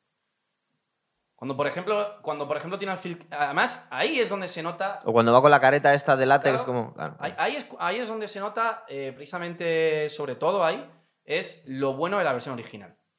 Porque si la ves en español, la cagas. Ahí es cuando eso, se ve. puede, eso puede ser impresionante. Cuando en la versión original, cuando dice lo de. Cantando el Ave María, o sea. no, pero uf, no, no, no, no, no, no, no, no, no, no, no, ahí te equivocas. Supongo que dejarán ahí en No, la parte a- en inglés. a- Ahí, ya, ahí, eso por ejemplo, es cuando la caga. Porque tú, O sea, tú la has cuando- visto en español y en inglés. Sí. Cuando Paul Dano lo hace bien es cuando aparece con la cara tapada con la máscara y cuando su principal actuación se centra en la voz.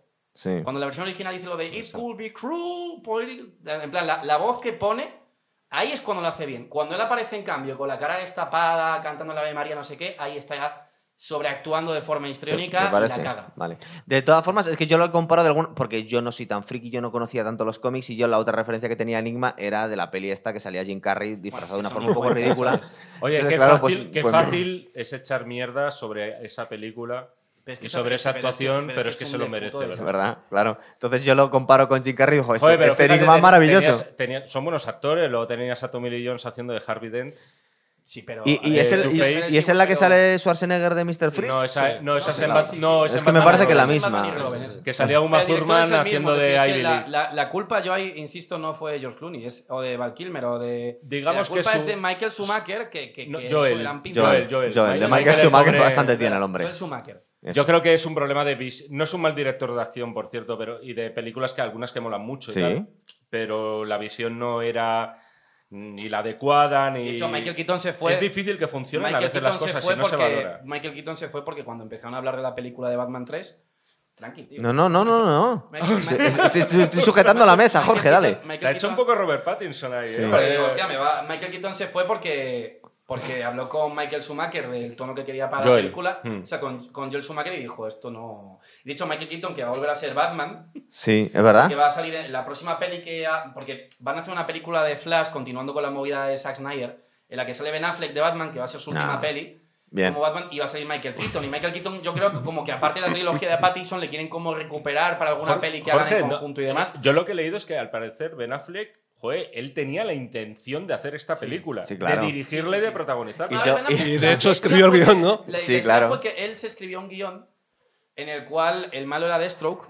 Eh, el guion creo que los que yo he leído a, a dibujantes de concept art decir que era el guion de Batman con más acción de todos los que habían visto.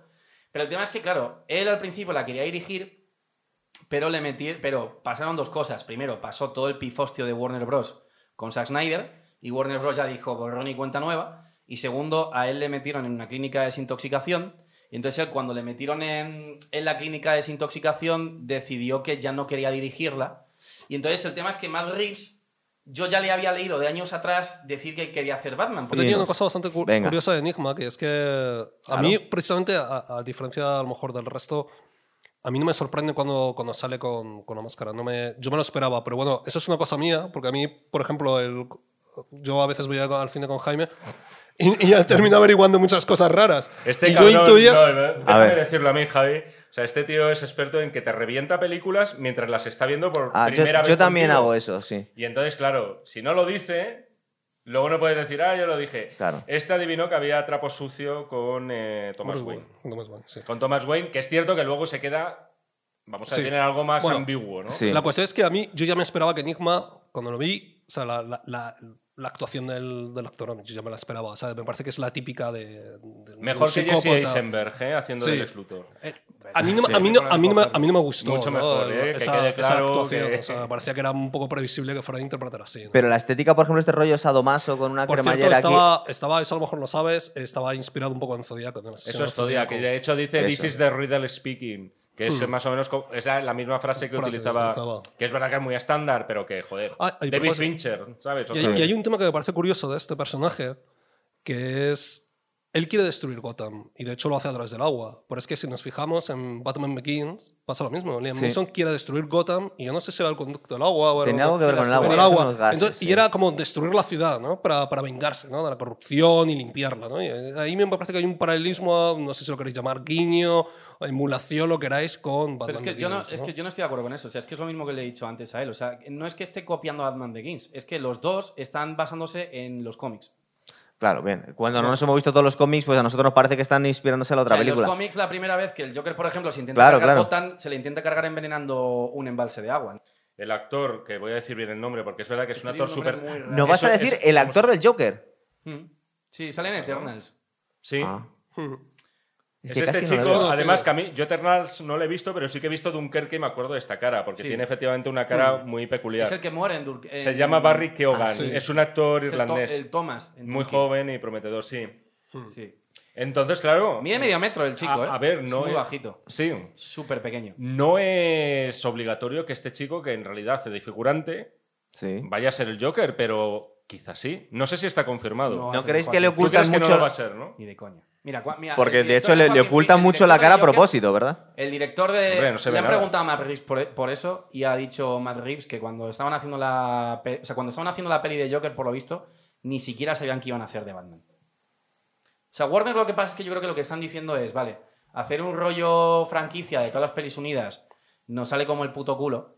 Porque ahí se ha visto cuando Zack Snyder, porque, y la culpa principalmente es de Warner, porque los productores no dejan rienda suelta y han dicho, vale, vamos a dejar mano suelta, pero cuando hagan pelis individuales. Y eso les funciona mucho El mejor. final de la nueva eh, Liga de la Justicia, el montaje de Zack Snyder, eso no va a tener continuidad jamás, ¿no? Mm, No creo. El, ya sabes, ¿no? El flash Sí, sí. forward este con No esa creo. ciudad ruida. Creo que se, creo que se van a arrepentir. eso, creo ¿eh? que se van a arrepentir con los años. Mm. Seguramente dentro de a lo mejor 10, 20 años, a lo mejor hagan una, una peli de dibujos animados o intenten hacer una peli de animación de Lego. 3D o algo así porque y yo creo que ahí Warner va a darse cuenta con el tiempo de que quitarse miedo a Zack Snyder ha sido mucho peor de las ganancias que han tenido. Y a este Matt Reeves se lo quieren quitar No. porque eh, No. no, No, no, entonces no, hemos, le hemos entendido muy bien a, a Pattison cuando decían, bueno, pero vas a continuar él. Y venía a decir como que por lo menos el equipo no estaba muy claro que fuera a seguir la trilogía. Es que yo esas declaraciones de todas formas, las tengo que leer todavía, no sé, pero vamos, eh, Matt Reeves yo creo, que es lo que te decía antes, eh, Matt Reeves llevaba años diciendo que quería hacer la peli de Batman y cuando hizo la del Planeta de los Simios, él ya lo dijo, de hecho en el Planeta de los Simios cuando aparece el mono a caballo es una referencia a una viñeta de ese cómic de ahí.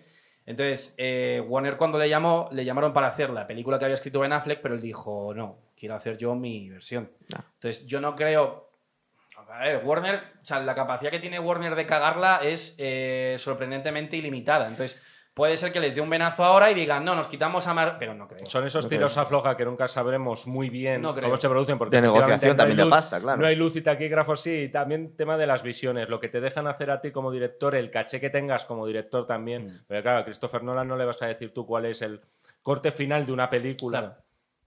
Y sin embargo, hay, hay determinados directores y Matt Reeves no sé muy bien, eh, está en una especie de liga intermedia que a lo mejor a partir de aquí puede creo que a ir, partir de aquí está puede subiendo ir para hacia arriba. arribita, Sí. puede ir hacia arribita bien y Sí. ser ya un director que no le tengas que imponer el corte Sí, final sí, de sí. la película. ¿no? Yo no creo, o sea, yo creo que lo que va a intentar Warner. eh, eh, o sea, Warner, yo creo que ahora mismo tienen tres, tres frentes. El frente de Zack Snyder, las pelis de Zack Snyder no, la- no las van a continuar, o sea, o lo veo muy complicado, pero lo van a continuar con lo de Flash, metiendo a Michael Keaton, con Ben Affleck. Entonces, yo creo que las próximas pelis que intenten hacer de tipo Shazam, Wonder Woman o cosas así, que serán pelis de menor taquilla, pues meterán ahí a Michael Keaton con calzador y Michael Keaton encantado porque él quiere volver a ser Batman. Luego tienen otro frente que es Pero sería en plan, también estamos un poco como lo otro de. Spider-Man. Sí, sí. Que sí. hecho- No, literalmente. Luego tienen otro frente que es el tema de la peli de Joker, que claramente pues harán una segunda parte. Y ahí a ver qué pasa, porque yo no tengo tan convencido de que en una segunda parte puedan contar cosas que vayan mucho más allá de lo que ya contaron en la primera, sin que aparezca, por ejemplo, Batman. Eh, entonces, a ver qué pasa. Entonces nos estás diciendo que Joaquín Phoenix va a volver a hacer otra película Sí, de Joker, pero que no la van a cruzar con Batman aún así. No, de hecho, decían que en la peli de Joaquín Phoenix a lo mejor cogían de Batman a otro actor. a- estaban diciendo. A- se rumoreó Ryan Gosling, por ejemplo. Eh, O sea, es que eso es un mundo totalmente di- distinto. Y luego tiene otro- Joder, pero Ryan Gosling, o sea, le- no, estaría... estaría, no estaría mal. No, no, pero un momento, No sería la- la- el, el opuesto de lo que ha hecho Ryan Gosling, que si algo hace muy bien es ser inexpresivo. Ya, pero es que Batman tampoco una- es muy Y no lo expresivo, digo ¿eh? con broma. Pero ¿Eh, Batman, qué? tam- Batman tampoco es muy No, pero el expresivo. Joker, tío. Ya, el Joker. No, Ryan Gosling de Batman. de, Ah, de- joder. de Batman, de Batman. de Batman en la de Joker de Joaquín Phoenix. Estaba flipando. Estaba alucinando. Y luego, y no, no, no. Y luego el otro frente, otro frente que yo creo que tienen es el de la película esta de, de Batman, que a ver, yo creo, yo creo que intentarán seguir con Matt Reeves y con Pattinson. Lo que había verdad es que- comentado es que- eh, es que además Pattinson creo- es que eran producciones muy largas. Si ¿eh? ha funcionado esta, Claro. que además supongo que habrá hecho más taquilla que el Batman Begins o no. Mm, seguramente. O sea, te lo digo por poner un precedente tal. Seguramente. Pero joder, darle conti- da- Sí, sí, si sí, sí. funciona, si parece que ha gustado, Sí, sí, pese que hay o división de opiniones Y los fans- y los fans continuidad, y además no cambies le- y a- otra vez de Dejarle a. Javi, que tenía ahí algo. Dinos. No, que a mí la verdad es que, bueno, yo no lo sé, porque evidentemente aquí lo que pesa es la pasta, ¿no? Pero la verdad es que el Joker de Joaquín Phoenix a mí me parecía que era una película que empezaba y acababa en sí misma, me parece que obedecía un momento muy particular Claro. y me parece que estaba muy bien. ¿Que quieres dar seg- segunda parte? Vale, pero te vas a cargar Yo la no primera. Sí, no tiene mucha. mucha Entonces a mí historia, me parece, ¿verdad? sobre todo porque lo que había de fondo era una denuncia. Sí. Y estaba muy clara, una denuncia social. De hecho, pegaba también con las de Nolan porque venían de eso, ¿no? Sí. Yo creo que en esta nueva de Batman, a mí todo eso me parece que se diluye mucho más y Por eso a a mí no me- a mí no me- no termina por convencer. Un. Joker, un Joker 2 no tendría Pero- un pero- sentido, pero un cruce, un crossover entre los dos. Sí, ahí sí. Sí, eso podría A mí ser, me hubiera ¿no? molado. Sí. Pese a Bueno, las eso. diferencias Puede que- puede que- biológicas. Puede que pero- ocurra, todas maneras, o sea, claro, no es- descartes, ¿eh? A mí lo que me molaba también es que era la diferencia que había entre, el, entre Joaquín Phoenix y Heath. Y no me refiero a las interpretaciones. Me parece que son dos Joker que obedecen a dos momentos bastante distintos. Sí. Entonces Joaquín Phoenix es un tío que está, sale justo cuando hay una degradación de la sociedad, que es lo que estábamos viviendo en aquel momento, donde se estaban cortando todos los servicios eh, sociales. Él es una consecuencia de que se cortan los servicios sociales. De hecho, él lo Sí. dice en la película. Y en cambio Heath no. Heath Ledger es un tío que lo que pasa es que no tiene, no tiene principios. Y enfrentarte a una persona sin principios y que además es inteligente es muy, es muy peligrosa. Y a mí me parece que la diferencia, uno es un enfermo mental directamente y el otro no. El A otro mí es lo un que- delincuente, o sea, Yo es no la maldad. Era tan histriónico. A mí me ha gustado, pero era, era. Se me parecía un poco enigma al Joker. Entonces digo, si ahora me metes otro Joker, va a ser un poco más de lo mismo, ¿no? Digo, en la película está en sí. Es decir, a ti no te. Digo, a- al nada. Joker que hemos visto otras veces. Yo, yo, bueno, una de, Cero. la- una de las cosas que comentaba, y aquí va a venir mi crítica eh, principal a la película, y es el tema del desenlace. Es decir, yo Sí, cuando estoy en esa sala, final. yo cuando estoy en esa sala de interrogatorios, veo que este tío se empieza a venir arriba, le empieza a decir, ambos seremos recordados, tal, muy tipo John Doe y tal. Lo típico del complemento de que ambos se necesitan, que los dos son unos Sí. frikis de cuidado, etcétera, que buscan las mismas cosas, que son unos vengadores, tal y cual. Yo en ese momento dije, hostia, aquí viene el, el- ¿cómo se llama esto? El turning point, ¿no? El- O sea, va a venir el punto de giro que vas a decir, hostia, tío, aquí ha habido algo, aparte de lo del padre, no ha sido la única sorpresa. Eso era una distracción y ahora va a venir. Porque creía que estabas viendo Seven. Y entonces, Claro. eh, de repente me encuentro, bueno, pues unas bombas colocadas en Gotham como la última vez y la anterior. O sea, te quiero decir que es, eh, insisto, eh, no estoy poniendo a caldo la película por eso, pero No, digo o que, sea, yo que a mí, que, en- que ese sentido que... Ahora bien, también digo, y me, y me contradigo a mí mismo, que se puede disculpar teniendo en cuenta que, bueno, si la entendemos como el comienzo de algo diferente y como al final una, bueno, mm, un guiño a determinadas, a casi todo lo que ha gustado de Batman o a casi todo lo que ha molado de verdad Sí. de Batman en los últimos 30 años hacia lo todo. Pero es que, claro, yo lo que venía. Mira, y eso lo, solo lo vas a saber tú. Eh, eh, Joker hemos visto muchos en el cine. De Y- hecho, y- hay, hay una crítica a esta película y es que no quieren meter a Joker. Yo he oído a gente que dice que es demasiado pronto meter a Joker. Que deberían meter otro, otro rival de es Batman. posible. A Mr. tiene- Freeze. Batman tiene más, más rivales, Mira, no solamente Batman Joker. Begins Yo he oído gente empezaron diciendo con, eso. la, Claro, con la Liga de Claro, la pero es que cuando Jorge nos estaba diciendo que no, vamos que a es ver. así como perfil más, no, más main- no Sí, tan hecho, mainstream. O sea, Pattison lo que ha dicho es que a él le gustaría en la segunda parte meter a la corte de los búhos, que sería maravilloso y encajaría perfectamente con todo el tema de corrupción de la ciudad, porque la corte de los búhos es como una especie de secta de ricos que controlan las ciudades de hace siglos a plena luz del día, eh, sin que Batman se dé cuenta ni siquiera de que existen, con lo cual es como que sus habilidades de detective se quedan como súper sobrepasadas porque son más complejos de los que él pensaba que era. Y luego el director, el Matt Reeves, ha dicho que le gustaría hacer una versión de Mr. Frío, Así. pero bien hecha. Lo he dicho Hay de que- coña, pero acertado. Hay que pillar a Arnie. Pero oye, una cosa, no, lo que te iba a preguntar es que mm, nosotros, yo que no he seguido los cómics, me he visto alguno, creo que me vi la, la broma asesina y poco más. Joker hemos tenido muchísimos en el cine y unos cuantos, y cada uno de alguna forma ha sido distinto. Enigma es que solo habíamos tenido a Jim Carrey. Entonces, a mí se me han parecido un poco, por eso te decía, digo al final, es que parece que es un poco más de lo mismo. Y tú me decías, no, porque eh, el, digamos que el enigma de los cómics y tú que conoces mejor al personaje no se tiene por qué parecer absolutamente nada al Joker, ¿verdad? A ver, yo no Son veo- cosas completamente ver, distintas. mm, vamos por partes. Yo no veo ningún tipo de similitud entre el Enigma y el Joker de Heath Ledger. No, no, decía en la película esta última, que al final les veo un No, poco... no, y él te ha dicho No, que no la ve. que en tampoco esa lo ve. Pero yo es, que, yo es que creo que él entiende más cómo es Enigma que nosotros, que yo, no- Oh, yo sí, solo lo sí, hemos sí, visto sí, aquí, verdad, claro. No, o sea, ver, la movida es que, eh, o sea, a ver, ha pasado un poquito como con lo que pasó con Heath Ledger, es decir, el Joker de los cómics simplemente es un pinzado, punto. No tiene ningún tipo de trasfondo en ese sentido, aparte de que es un pinzado y que disfruta liándola y punto.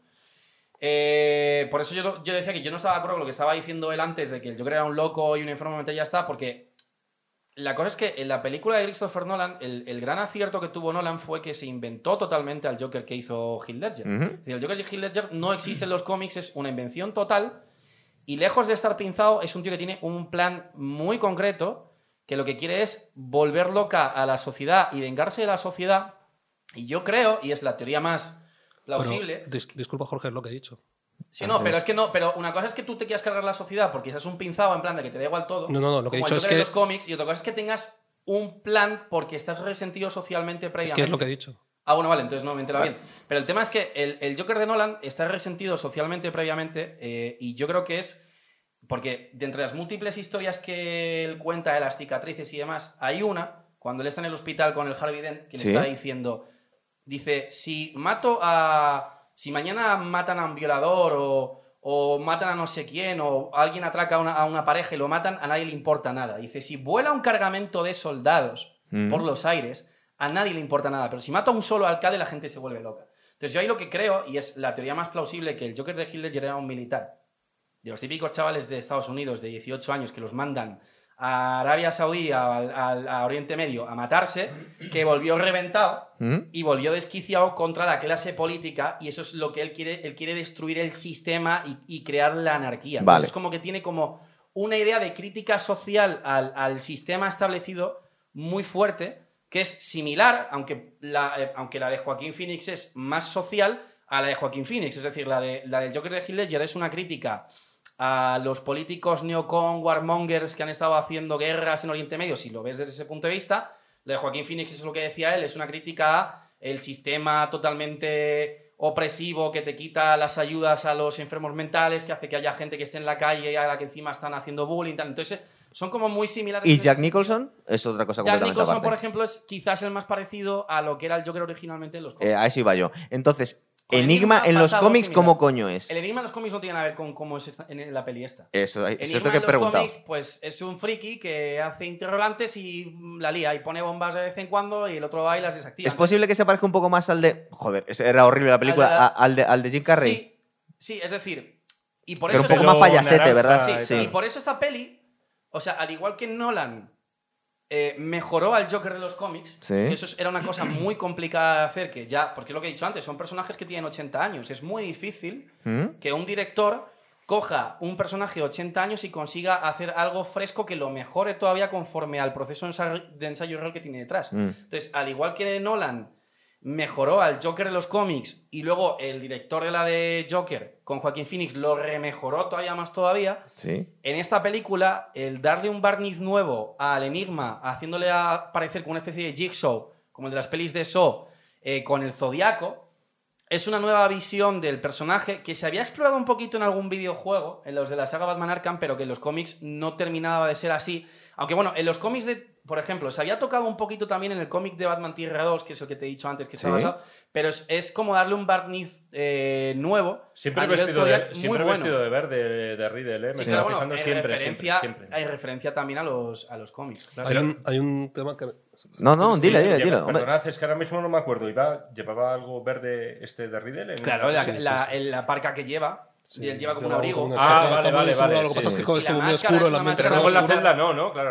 Claro. En la Vale, celda no, porque vale, le han vale, puesto vale. ya con grilletes. A ver, Javi, que llevas un Yo rato callado. Quería, no, quería decir una cosa que es- yo lo del Joker de Ledger estoy de acuerdo, pero hay un matiz que me gustaría decir, ¿no? Dale.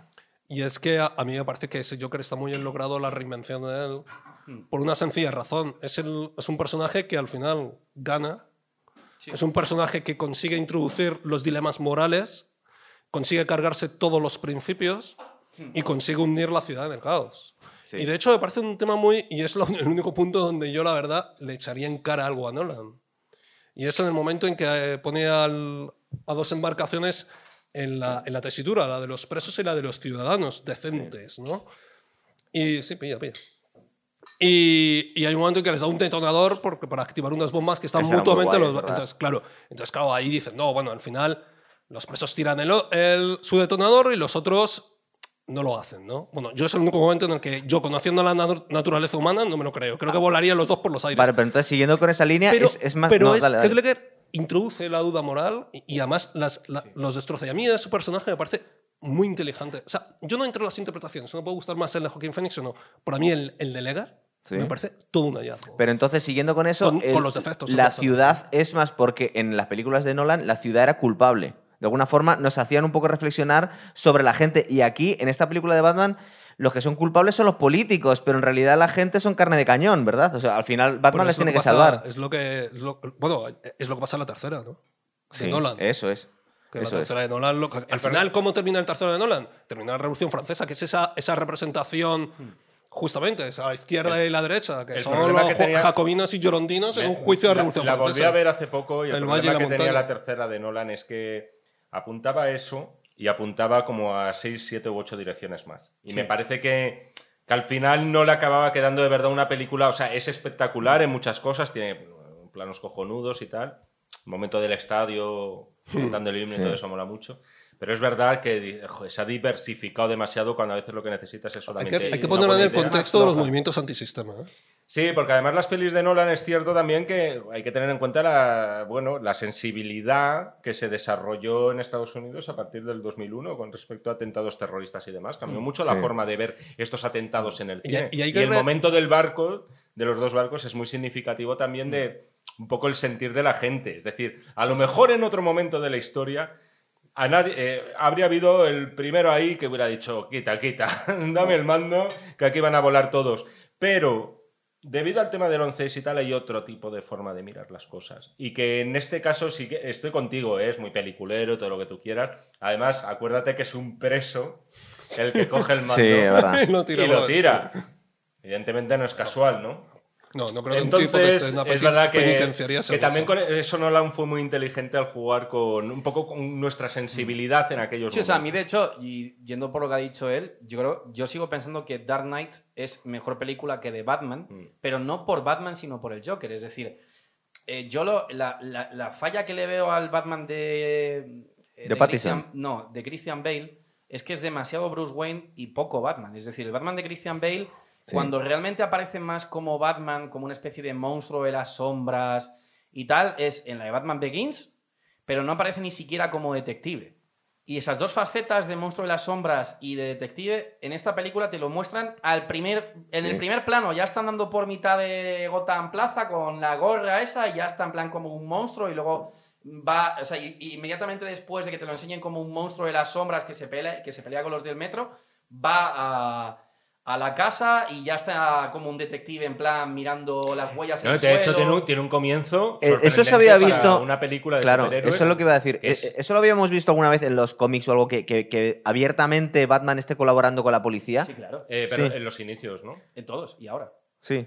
O sea, Hombre, a Batman- ver, es Pero en el cine no lo habíamos No, visto. coño, pero en el, Claro. el cine no, comisario pero- pero- Gordon y él pero son Sí, bueno, pero no se lo lleva con el resto de la gente. Se supone que, que trata sí. con él debajo de. de- no, en los, en los por- cómics los sí, cómics por ejemplo, en es. el cómic de la corte de los búhos mismamente, que es uno de los cómics que es un cómic que se hizo hace poco tiempo, relativamente, y curiosamente, pues se ha convertido en un cómic de culto de Batman porque el guionista que lo hizo. eh, O sea, La Corte de los Búhos lo que te cuenta es una historia de que en Gotham City hay una especie de secta de, de ricos, por así decirlo, que es como un poder oculto en la sombra que llevan manejando la ciudad durante siglos y entonces ellos tienen como unos asesinos a sueldo, que son los búhos, a los que los mandan para matar a ciertos tipos de gente de familias ricas y la van liando o para conseguir controlar, tener la ciudad bajo control. Ese cómic, por ejemplo, que es el que Pattinson dice que quiere, que quiere hacer en la segunda parte, en la segunda peli, al principio mismamente puedes ver eh, cómo Batman está investigando justo la escena de un crimen Sí. en la cual han matado a un tío y lo han como apuñalado en una pared y está justo con un detective investigándola. Es decir, no es para nada poco habitual. De hecho, es al revés. Es No, pero muy, a, muy a mí me parecía raro que en, la historia de, Batman que hemos visto en el cine, que es un vigilante, se supone que está perseguido de alguna forma por la policía y, y de hecho a la policía no le hace ni puta gracia que esté ahí investigando. Lo que pasa es que De se hecho, lo tolera ejemplo, el jefe. Ti- Tim Burton eso se la suda muchísimo en las Es que el tema películas. es que, el o comisario sea, Gordon en las, las- pelis de Tim Burton no Claro, pinta nada. O sea, es que el tema Nada. de Tim Burton. El tema y de- aparece. El Sí. tema de Tim Burton es que Tim. Burton fracasa estrepitosamente con el guion, pero acierta, acierta maravillosamente con la estética. Con es la decir, dirección artística. es decir, el, el- el guion de Tim Burton no hay por dónde cogerlo. O sea, lo de que el Joker mata a los padres de Batman, luego hay un agujero del guion. Eh, o sea, el guion de Tim Burton no tiene por dónde cogerse. Y, a ti- y eso es porque él realmente lo hizo mal. En el sentido de que él no se había leído un cómic nunca y él además manifestaba abiertamente que a él le daba igual leerse un cómic. Sí. tío, estás haciendo un, un cómic de un personaje que tiene 80 años. ¿Qué coño haces? Sí, que sí, no te- pero bueno, es que Bueno, Tim hay- Burton hay, era hay- así. hay sí. una cosa también eh, que te voy a decir. O sea, yo, yo entiendo, porque a ti te encantan los cómics, que quieras que sean más o menos respetuosos, se inspiren en ellos. ¿eh? Pero yo creo que también hay que tener en cuenta que una película es una película. Sí. Sí, que a veces no se Esta cambia. discusión- no se esta traduce vamos a ver, discusión bien. ya la vamos a, vamos a ver. programas. Y tienen todo el derecho a salirse, ¿no? Claro, pero, pero- a salirse. No, y disculpa. En el nombre de la rosa, si hubieran adaptado el nombre de la rosa, como es el libro, ahora mismo el nombre de la rosa, No la película de Jackson, no, no la aguanta nadie. Vale, no te digo que no, pero lo que me Sí. refiero es. no, te quiero decir. Ni hay que- Rambo hay que- tampoco. Ni Rambo. O sea, te Bueno, quiero decir, hay que, a ver hay que, hay que Tarantino tener. con Rambo, ¿eh? No, te lo, te lo digo porque hay que Vamos a tener un poco de fair play, ¿no? Y decir, Sí, bueno. pero a ver, yo lo que digo es se que por lo separan. menos- vale, pero por lo menos se lo tiene que leer para saber cómo es el personaje. O Porque no, no. o no, Bueno, pero es que o- entonces, eh, entonces cabe la posibilidad Sí que de se que caigas en el sí error de se lo hacerlo lee, de Deadpool. Claro, o sea que no, Tim Burton no se A Tim. Burton no le molaban los cómics, pero hombre, luego se tiene que leer esto. Tim Burton Sí. contrató a un Se guionista. tiene que leer esto, que ¿Tú por cierto es más o menos No, un año antes o dos años antes Tim Burton cogió a un guionista. de la película. Tim Burton cogió a un guionista y el- tiró para adelante. Pero yo creo que también. O sea, no vamos aquí a, a descubrir cuáles son los caminos de la creación, porque me No, resultaría claro, una porque hay veces que yendo por otro lado llegas. Pero, claro, es. a lo mejor simplemente coge el estereotipo.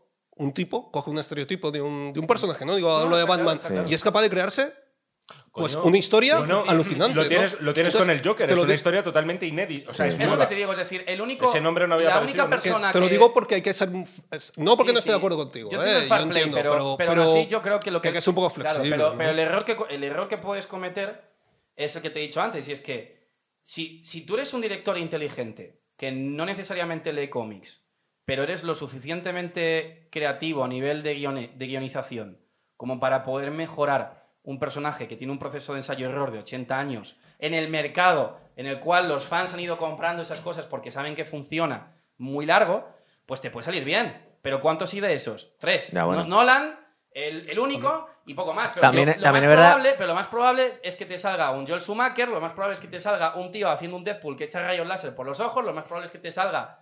eh, claro, El de Catwoman. claro. Sí, pero entonces- también es verdad que, el, que el- director de cine se supone que está apuntando a un público más amplio que el lector de cómics. Entonces quiere al lector de cómics y a más gente también, como público, ¿no? No. eh, tiene que jugar a muchísimos intereses. Claro. ¿eh? Y al final se acaba. Es decir, cosas como. Y siento nombrarlo otra vez, otra vez, pero lo de Catwoman está ya vetado. Es decir, no. Y si vas a innovar, te tiene que quedar una peliculita muy interesante con un grandísimo actor, además, y que se eche encima la película, como puede ser el Joker. luego tienes que te hacerte- puedes permitir innovar. Es que es, es- no es tan fácil. Joder, la fórmula. de- no hay fórmula. O sea, Eso lo hemos visto mucho que- en Star Wars, ¿verdad? Claro, Eh, que al final... hablar de eso, es decir, claro. tienes que hacerte la pregunta de... Luego hay unos intangibles también que dices que influyen Pero luego- muchísimo la atmósfera que Pero no, estamos no- no hay una fórmula mágica tampoco. Lo que pasa es que sí es verdad que dices, bueno, si a ti te da igual Batman, eh, pues tú mismo, pero te la estás jugando mucho. A lo mejor te sale bien, pero es muy difícil. Hay un, ej- hay un ejemplo muy claro, las películas de zombies, por ejemplo. Sí. Las películas de zombies hasta los años, hasta el siglo XXI, Sí. los zombies se caminaban despacio. Sí. Los zombies caminaban despacio. ¿Y te gustan? en eh, las eso lo he escuchado hoy Y en. a partir lo he escuchado hoy digo, eh, pero ¿te gustan más los, los partir del zombies que, 2000 que a corren o no? 28 días después a mí me gustan más los que corren. Claro, Y a a también. de, claro, por eso te digo, se cargaron el canon. Sí. Se cargaron el canon, se lo pasaron por el mismísimo forro y de repente eran atletas. Hmm. Entonces dices, joder, alguien podría haber dicho, es que las películas de George Romero, que son las originales, tal, no sé cuándo. No sé, También, la o gente sea, han yo- creo. Que estaban hablando de la peli española esta que acaban de salir, si andaban despacio o no los zombies, no sé si son nacionales o republicanos. Ah, siendo una peli española, seguramente Te puedes imaginar, yo sé lo que iba a matando franquistas. Creo, o creo sea, que, no, no, que, que- creo que se han quedado en tierra de nadie, ¿eh? Sí, sí, sí. Eh, No, no lo sé Hombre, muy sí. bien de ido, Yo- la, la de yo- malnacidos esta. Yo creo que el, el Nolan, que tú lo admiras, Sí. a mí me parece que la gran aportación que hace, y yo creo que hay un, hay un salto entre la primera y la segunda. Me parece que la primera es muy Batman, Sí. y en la segunda yo creo que ya in- Es que la incluye, incluye... No, no, voy más allá de eso. Yo creo que él lo que hace es incluir ya parámetros políticos muy claros de la sociedad, de lo que está pasando ahora. Sociales, lo o veo como queráis. Y el, segundo, Batman, ¿eh? y el segundo y el tercero eh, los incluye. Y yo creo que ahí es Nolan. No, no, no digo que aquí no estén, en The Batman no estén. Yo lo que digo es que es el primero que de repente coge un personaje para Sí, empezar bueno, a introducir. sí. y yo creo que eso le- lo actualiza y lo moderniza. Y ahí me parece que es un tema que me parece muy interesante. Yo no soy tan admirador de los superhéroes, ni de Marvel ni de ninguno, ¿no? Pero a mí me parece que si hay un personaje que se puede reciclar, es Batman y es Spider-Man. Y es Hay- por su vulnerabilidad y sobre todo porque se les pueden plantear eh, dilemas morales y éticos que son muy humanos. Hay Lo que me Y decía, ahí que de Superman está- no se puede ni y ahí tocar. ya, está. Nolan. Mira, incluso de Batman, que a mí, bueno, hay partes que no me gustan, esta, reconozco que tiene cosas que están muy bien y que te Sí. pueden hacer pensar en ese aspecto. ¿no? no, hay- al hilo de lo que estaba diciendo Javier Ors, eh, hay una cosa que van a tener que lidiar, que Tim Burton pasaba de ello porque no tocaba, porque no era el signo de los tiempos, eso no estaba en el, debate de sobre la mesa, el tema del fascismo de Batman. Ah. Que eso también es importante, es decir, el tema del Harry el sucio, Espera, el tema de me estoy tomando la justicia Por, por, por- mi mano. por favor, no pierdas el hilo, pero es que acabo de leer hoy que iban a hacer un Batman con Bill Murray y que el Robin, es que me acuerdo de eso, iba a ser Eddie Murphy, Hace un montón de años, sí. pero que al final se negó eh, Eddie no- Murphy porque Eddie Murphy quería ser Batman y que Bill Murray fuera Robin. O sea, la puta locura, porque me acabo de acordar ahora cuando me has hablado de Robin que no lo hemos visto hasta ahora. Imaginaros cómo habría sido la historia. genial, eso, que estabas diciendo tú, el Es que la lo historia- toca principalmente es Nolan. Sí. Es Claro, decir, es el- que el Nolan tema de Batman como un personaje antihéroe de, de- de derecha, Claro. millonario, es, es un multimillonario filántropo. Un como le pasa Es un tío a que no se fía, por ejemplo, del es un tío que no se fía del Estado, porque se toma la justicia por su mano. El- el- eso, por ejemplo, el que realmente lo toca muy bien es, Nolan. a eso iba. Nolan, Y lo toca Nol- además en la peli el Joker. Nolan sabe que es un tío muy inteligente y sabe que tiene que tocar ese tema y no pintar a eh, nuestro amigo Bruce Wayne como un eh,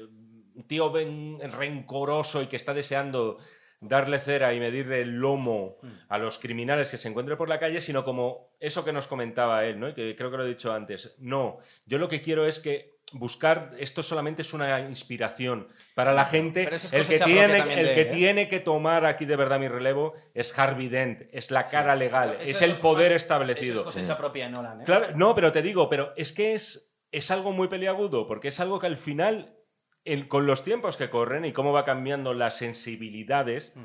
a según qué cuestiones, como puede ser, yo que sé, el abuso policial de las autoridades, etcétera, es algo que es que estás obligado a tocar, a no ser que quieras hacer una película 100% de diversión, pero que también te pueden echar en cara, oye, es que estás hablando al final de un tío que se está tomando la justicia por su mano.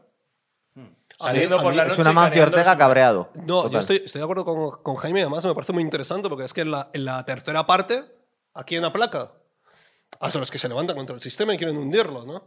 Entonces a mí me parece muy bien porque este tema luego lo aprovecha muy bien el Joker de Joaquín Phoenix. Sí, pero eh, Y, el, y- el y le pueblo... saca, y le saca mucha punta. Pero porque eh, en la peli de Joaquín Phoenix, en la peli de Joaquín Phoenix, el pueblo Wayne. se levanta porque sí, sin ningún sentido. Es decir, o sea, No, es una masa no, un poco. Bueno, Es recordad. este otro debate, Para pero eh, aquí el Para pueblo nada. creo que no sale muy bien parado en la película de Joker, según me ver, de en la vista. película de Sale Joker, yo, fatal lo que parado. entiendo, ¿eh? yo lo que entiendo en la película de Joker Es- es que están en un momento de crisis económica de la hostia, que no hay trabajos, que la ciudad está totalmente empobrecida, que las tasas de criminalidad están por los aires, porque no olvidemos que Nueva York ahora está muy bien, supuestamente, pero ah, está muy bien porque la salvó Rudy Giuliani. Que en Times Square no se podía entrar, que era como Madrid cuando eh, decían Sí, en los 70, 80 era horrible era en Nueva York. decían- y aquí era como cuando decían en Madrid que en los Era 70 Travis Bickle por ahí. que nadie iba por la, pla- por la calle Acuérdate- Valverde ni por la Plaza de la. Luna. Acuérdate de la Sí, sí, escena, sí, sí, por, la por- que reforzar un poco el argumento de él, la escena, la, la más, lo más evidente es la escena del metro, cuando están unos ricos y Claro, que están le pegan, golpeando, claro. Entonces, en la peli esa, al- a- y además en la película esa, te aparece como en clave político eh, Thomas Wayne, como que es un tío que está diciendo que, bueno, que los que se están quejando de que, la, de que hay pobreza que da igual, entonces como Sí. que lo presenta como una visión de derecha muy agria, tal. Entonces, en la película yo creo que lo que se ve en la peli de Joker es como que hay un levantamiento popular que tiene como una motivación moral que va bien encaminada en el sentido de nos estamos quejando contra la pobreza, pero que al final es aprovechado por criminales y ahí es cuando se ve que, por ejemplo, uno de los tíos con la careta del Joker ve pasar a los Waynes y va a robarles y les mata y les pega un tiro. Es que hay, hay una diferencia muy clara y es que en las de Nolan, como en, la- en esta de Batman, el problema es político. Es un Sí. problema de corrupción y es un problema... Harry Pero en esta, por eso. ejemplo, también es en puramente la, en la de político, Joaquín ¿eh? Phoenix no es un problema político, es un problema social. Claro. Es que Sí, la es sociedad está es- empobrecida. sí, el otro Joaquín es una cuestión de corrupción de las instituciones Sí, sí. o de aquellos que De están hecho, cerca de las de hecho, instituciones. eso, ¿no? eso es una de las cosas que hace que la, la, la Gotham que aparece como sociedad en la de Joaquín Phoenix sea todavía mucho más eh, compleja. Tenga, es mucha, muy tenga peligrosa. mucha más matices. Es mucho más peligrosa porque en el momento, en el, en el momento, y creo que ahí hubo críticas, yo creo que eso lo hemos comentado tú y yo, en el momento que se estrenó, hubo gente que, que, que se dijo, ¿cómo se ha rodado esta película? Porque era un momento muy delicado Ujú. y había gente, es que está, lo- a lo que estás apelando es a que la gente se levante. Sí, de hecho, de hecho, de hecho, había- hubo gente que, que echó en cara que se hubiera No rodado. me acuerdo muy bien del, del momento de, de la- Parásitos. Sí, claro, verdad. Aparte que hicimos los dos programas Y- seguidos. y, muy- y había, y es verdad que podías buscar ciertos paralelismos en los mensajes. Hubo, hubo gente que Ahí se está. quejó porque la película del Joker, por ejemplo, decían que podía incitar a los incel. Y eso es, eso es curioso, ¿eh? porque en Estados Unidos el movimiento incel es eh, chavales que como que no son capaces de ligar con tías porque pues son muy sojas, son muy feos, no son muy Aquí no hay nadie en introvertidos. esta mesa. No, no, por muy introvertidos, entonces, ¿qué pasa? Que en. Estados Unidos ha habido gente de esa que ha matado a tías. Bueno, pero. Y, y entonces decían que la película. También Ted Bundy era un tío muy atractivo y no mataba a muchas tías, claro. No sí. lo estoy justificando, pero decían que en la película del Joker, que en la película del Joker, al Joker le mostraban como una especie de alt-writer incel, por así decirlo, y que eso podía incentivar a que la gente tomase. Pero nosotros no llegamos a la conclusión sé. que el Joker era- un anarquista total y que básicamente era una cosa como que él iba a lo sí, suyo. Pero ¿Pero el cuál, tema es cuál? que él- El de Joaquín Phoenix. El de. Joaquín Phoenix ni siquiera es un. Bueno, anarquista. a- anarquista sabría un poco lo que está es, es haciendo. un loco, es un Claro. pirado, es un Es pirado que un- pierde el control y que la gente un- lo toma como líder. un- Exactamente, exactamente. Lo que puede Pero por, eso te digo que al final la gente queda un poco desacreditada porque te coge al Claro, primer sí. loco que pilla. Claro, ¿no? claro. Claro, claro. voy a repetir lo mismo que ya habéis dicho, pero de peor. o sea, No, Es peor, o te sigue, va a quedar Jaime, peor. Necesitamos tu voz. No, No, pero eh, a mí, Yo a mí ya vamos- fijaros, vamos- cuando estamos, sí, ya, quizá ya- ya vamos terminando. cortando ya el- pero yo estaba pensando que, que cuando hablamos de, de las complejidades y, y que es posible que, que Nolan apuntara más alto que este Matt Reeves a la hora de, contarnos más, más complejidades de la película, de la sociedad, perdón, a mí me interesa más eh, en esta que en las de Nolan. Me capta más, me, me- me es más interesante. Yo creo, que se, yo creo que se pierde un poco. Para ti la película se- empieza bien y descarrila. A Mira, mí me tiene interesado todo el tiempo. Y son tres ejemplo, horas de película, Yo ¿eh? discrepo de que haya hiperrealismo, por ejemplo, en los villanos. Al final me parecen unos villanos muy de TVO también. Sí. En, en- ¿Estos? En The Batman, sí, sí, sí. Pero comparado con cuáles, porque los de no, Batman de otras películas. Muy de TVO, muy de películas. sí, Ah, bueno, pero no son mejores que los que hemos visto el hasta ahora. ha existido de verdad. ¿Quién? ¿Cómo? El Zodiac. Sí. Ah, bueno, sí, claro. Sí, sí. No, pero te estoy hablando de. O sea, de, No, lo está comparando con el resto de las películas. Ya. ¿no? Eh, estoy hablando de. No, de, de. ¿De qué estáis hablando vosotros? Estamos hablando de los villanos y, y nos dices No, que real- al dices- final tú los ves muy que- peliculeros, no lo ves tan Sí, lo complejos. lo, sigo viendo, pero con lo que tienen que ser, joder, de Claro, películas. claro. Pero yo te lo los estaba comparando con el resto de la saga Batman. Digo, coño, esto es mucho más complejo que el resto, ¿no? Eh, Todos les estamos- sus insisto, razones. estamos, estamos en un thriller policíaco. Claro, Una- es que en una esta cosa- película. Lo que- No, creo Aquí te explican siempre no, no, no, no, por lo que quién está- hace lo quién él lo que está- hace. Claro, o sea, lo que él está tratando de decirte aquí es que en esta película Batman no es un superhéroe, es un antihéroe y todos son grises. Es decir, es que lo que he dicho yo al principio, es decir, es que el, el, el Riddler en esta película, de no ser porque al final se quiere cargar la ciudad inundándola, los asesinatos que está haciendo Claro. son específicamente a gente corrupta. Es decir, es que hay gente que podría Sí, decir, sí, sí, sí. es que es el, es el bueno, ¿sabes? Claro. Es una especie de vigilante, lo que pasa es que bueno, que lo lleva un poco más allá. De hecho, una cosa que comentabas tú al principio de la peli, a mí me da la sensación a veces cuando lo estoy viendo, y yo me meto mucho en esta película y digo, ¿por qué no mata gente? ¿Por qué? Porque cuando está jugando a- al terror y al final eh, eh, él piensa, fíjate, de hecho vemos la escena en la que se pega con mucha gente y acaba llevándose varios golpes. Dices, es que el tío está intentando tener el crimen bajo control en toda la ciudad, pero solo es una persona. Entonces está utilizando la guerra psicológica. La gente cree que en cada sombra hay un Batman. Entonces tiene más zonas de la ciudad controlada cuando él solo puede estar en un sitio. Y yo pensaba en ese momento, por la actitud que nos está demostrando Batman en esta película, digo, ¿por qué no matas a alguien? Aunque sea un cabronazo. Es decir, va a ser mucho más poderoso eso que simplemente, pues decías, qué, qué- qué crueldad eh, electrocutar a alguien. Bueno, se podía haber hecho más barbaridades. Y, y Pues es el Michael único Keaton Batman que no mata a alguien. todos, claro. De hecho, Michael Keaton tira por lo menos una vez al Joker. Yo creo que lo tira dos veces. La primera al ácido Sí, sí, sí. y luego le tira de la, por, por la catedral. Y este, eh, eh, cuando estás viendo el tono en la película, a mí me pide el cuerpo casi que mate a algún Tengo una malhechor. duda. ¿La película empieza en qué punto? Cuando No me la- acuerdo. La, película aparece, al principio de la película lo que aparece es el asesinato del alcalde. No, pero sí, pero no, quiero decir, ¿en qué punto de la, vamos a decir, historiografía de Batman? Es decir, eh, Batman Año ya dos. es. no, pero Batman ya es como muy Lleva dos conocido. años. Lleva ¿Ah, como sí? dos años. Eh, Sí. La película lo que te dice. Y de es hecho, que me parece lo del importante. ¿Y cómo Joker- sabes eso? Porque hay ciertas. Sí, sí. Lo, sí, lo- sí, lo ha- lo ha contado Matt. Reeves. Lo Sí. del Joker Ah. va por ahí. Es decir, el Joker, por ejemplo, Matt Reeves, por lo visto, rodó una escena más larga en la que cuando Batman va a ver al enigma a la- al Arkham, luego se va a hablar con el Joker, a la celda del Joker, para que el Joker le dé pistas sobre cómo es el enigma, porque él le, intentó como mostrar como una especie de Aníbal Lecter. Eso te iba a decir, tío. Otro, De que- cogerte ahora el silencio de, los que, corderos. De que el Joker como que sabía cosas Sí, sí. y que le va... Y eso ha, salido en algún cómic también. Entonces, lo que te dan a entender es que él lleva dos años ya de vigilante, que eso además lo dice al principio, cuando va con la gorra, y dice Hmm. dos años con sus noches, me han convertido en un animal nocturno, tal. Sí, porque un chaval Y- con la, gochi- con la- cuando va con la gorra y la mochila parece otra cosa, Batman, ¿verdad? No, pero eso está muy bien hecho. Y entonces, eh, se supone que lleva dos años, se supone que ya se ha encontrado con el Joker, pero que el Joker todavía no es el Joker en el sentido de que la va a liar toparda, sino que simplemente es un asesino. Ahí está más basado en los cómics que, por ejemplo, en los que hemos visto de Nolan o de, o de Joaquín Phoenix. Y se supone que es eso, que ya tiene como una reputación en el sentido de que hay leyendas urbanas de hay un tío que dice que es la venganza, al cual la prensa, no él, la prensa llama Batman y que, bueno, pues que a la gente le acojona cuando ven y que el único que se fía de él en la comisaría es el Gordon, que no se fía de nadie más porque todos los demás son corruptos y se ve como el policía ese es el que le parte la nariz porque le había pegado con un bate de béisbol en el club de, de música del otro, o sea, es en la discoteca. Entonces, se supone que es el segundo año. De hecho, eso nos, nos salió el programa que hicimos del Batman de Michael Keaton. Era el único que realmente habíamos visto que hacía, había hecho guerra psicológica hasta ahora. Es decir, el que iba acojonando a los, a los malincuentes Sí, era, sea, era el, sí. el Batman de Michael Keaton. decir, Recordar las entradas que tenía tan teatrales, todas. o sea, es lo que he dicho antes, es decir, Barton, el, el Tim Burton la caga mucho en el guion, porque el guion de Tim Burton tiene un montón de agujeros, ¿vale?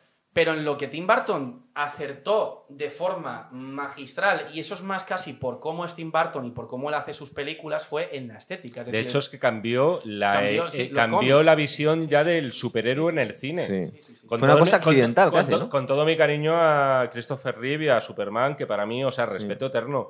Pero es verdad que el tema del traje, por ejemplo, eh, tiene su origen en la película de Tim Burton. Es decir, mm, antes eran mayas. Sí. Antes de, ¿No? O Sí, sea, sí, sí. corregidme, no había Todos. ninguna película que no o fueran sea, el Batman de. Tim Burton a nivel Por estético... primera vez le das una coraza a un superhéroe. Sí. O sea, a nivel, a nivel estético, el Batman de Tim Burton es un 10 en el sentido de que eh, te lo muestra como esa especie de monstruo que cuando le disparan se cae al suelo y luego se levanta otra vez y los acojona. Sí. Entonces, eso a mí lo que me gusta de esta peli es que han tirado un poco por ahí, a lo mejor no haciendo entradas tan teatrales, pero la del Tim Burton cuando, por ejemplo, baja el techo ya con las alas, o sea, eso es mucho más teatral. Pero han tirado un poco por ahí y yo es lo que digo, o sea, yo creo que en, esta película es el Batman que mejor está representado a nivel de las distintas facetas que tiene de detective, eh, monstruo de las sombras, eh, tío que coopera con la policía, o sea, es como, es- está puesto toda, la única faceta que falta todavía, que yo creo que es porque por la historia la tienen que introducir en una segunda parte, es la filantrópica. A mí me ha parecido el más creíble. Vamos a ir cerrando. A ver, vamos a ir terminando. Sí, claro, lo has pedido tú, Jaime. Pues venga, ve cerrando, ce- ve cerrando O sea el programa. yo digo No, que no, no lo cierras programa cerramos, y- no lo cierras tú. Vamos cerrando entre los cuatro. Muy bien. Porque Pues, eh, explica os tus cuatro, tu- tus cuatro puntos y luego en vez de cinco en, en revista Acción. Que se te han enfadado algunos. ¿Qué? Que decías que, que era genial, que la peli está muy bien, pero no es un 10, ¿verdad? Sí, exacto. O sea, es decir, además, mira, sí, me, me acabas de sacar ahora. Uf, no sabía qué coño decir ahora. ¿Ves? Eh, si consideráis que este es el mejor Batman que, sí. habéis visto, ¿diríais que es la mejor película de superhéroes jamás realizada? No. No pasa nada, ¿eh? Podéis decirlo. A ver, y si no lo es, ¿cuál sería? Venga, vale, muy bien. ¿El Caballero. Oscuro? Sí. O sea, te es la peli que más te gusta de Batman, pero te vas al Caballero O Oscuro sea, el para mejor decir- Batman es el de está- Pattinson. Vale. El mejor Batman es el de Pattinson. El Batman de Christian Bale Es- está muy incompleto. Juega fuerte, juega Sí, fuerte sí, el amigo vale, Juan. vale. O sea, el Batman de Christian Bale está muy incompleto. Yo es que hay una, yo por ejemplo hay una película que, pero que pondría un poco en la liga de esta y que yo creo que de, de forma más epidérmica, pero también ha sido una inspiración, que es Logan. La de Logan. En el sentido Sí, de, o sea, vale, en el sí. sentido Sí, de sí, coger eh, también muy Hacerlo desmitificadora. oscuro, sí. Una película, es verdad que no es ni. Es vamos, muy buena, eh, ¿eh? y es muy bestia. Y es muy Y buena. es muy bestia, cosa que no es esta, por ejemplo, aunque parezca indicar que tal, pero. Yo es que, insisto, ¿eh? a lo mejor me pasa un poco con Dune, que por cierto la volví a ver y me parece Que sabes que estupenda. el director de arte de la peli de, de Batman es el de The Dune. Estás O sea, es hablando que- de Dune de Villeneuve. Sí, pero que a lo mejor pasa lo mismo en el sentido de que yo son películas que si de verdad va a haber una trilogía, Sí. quiero ver eh, la segunda parte.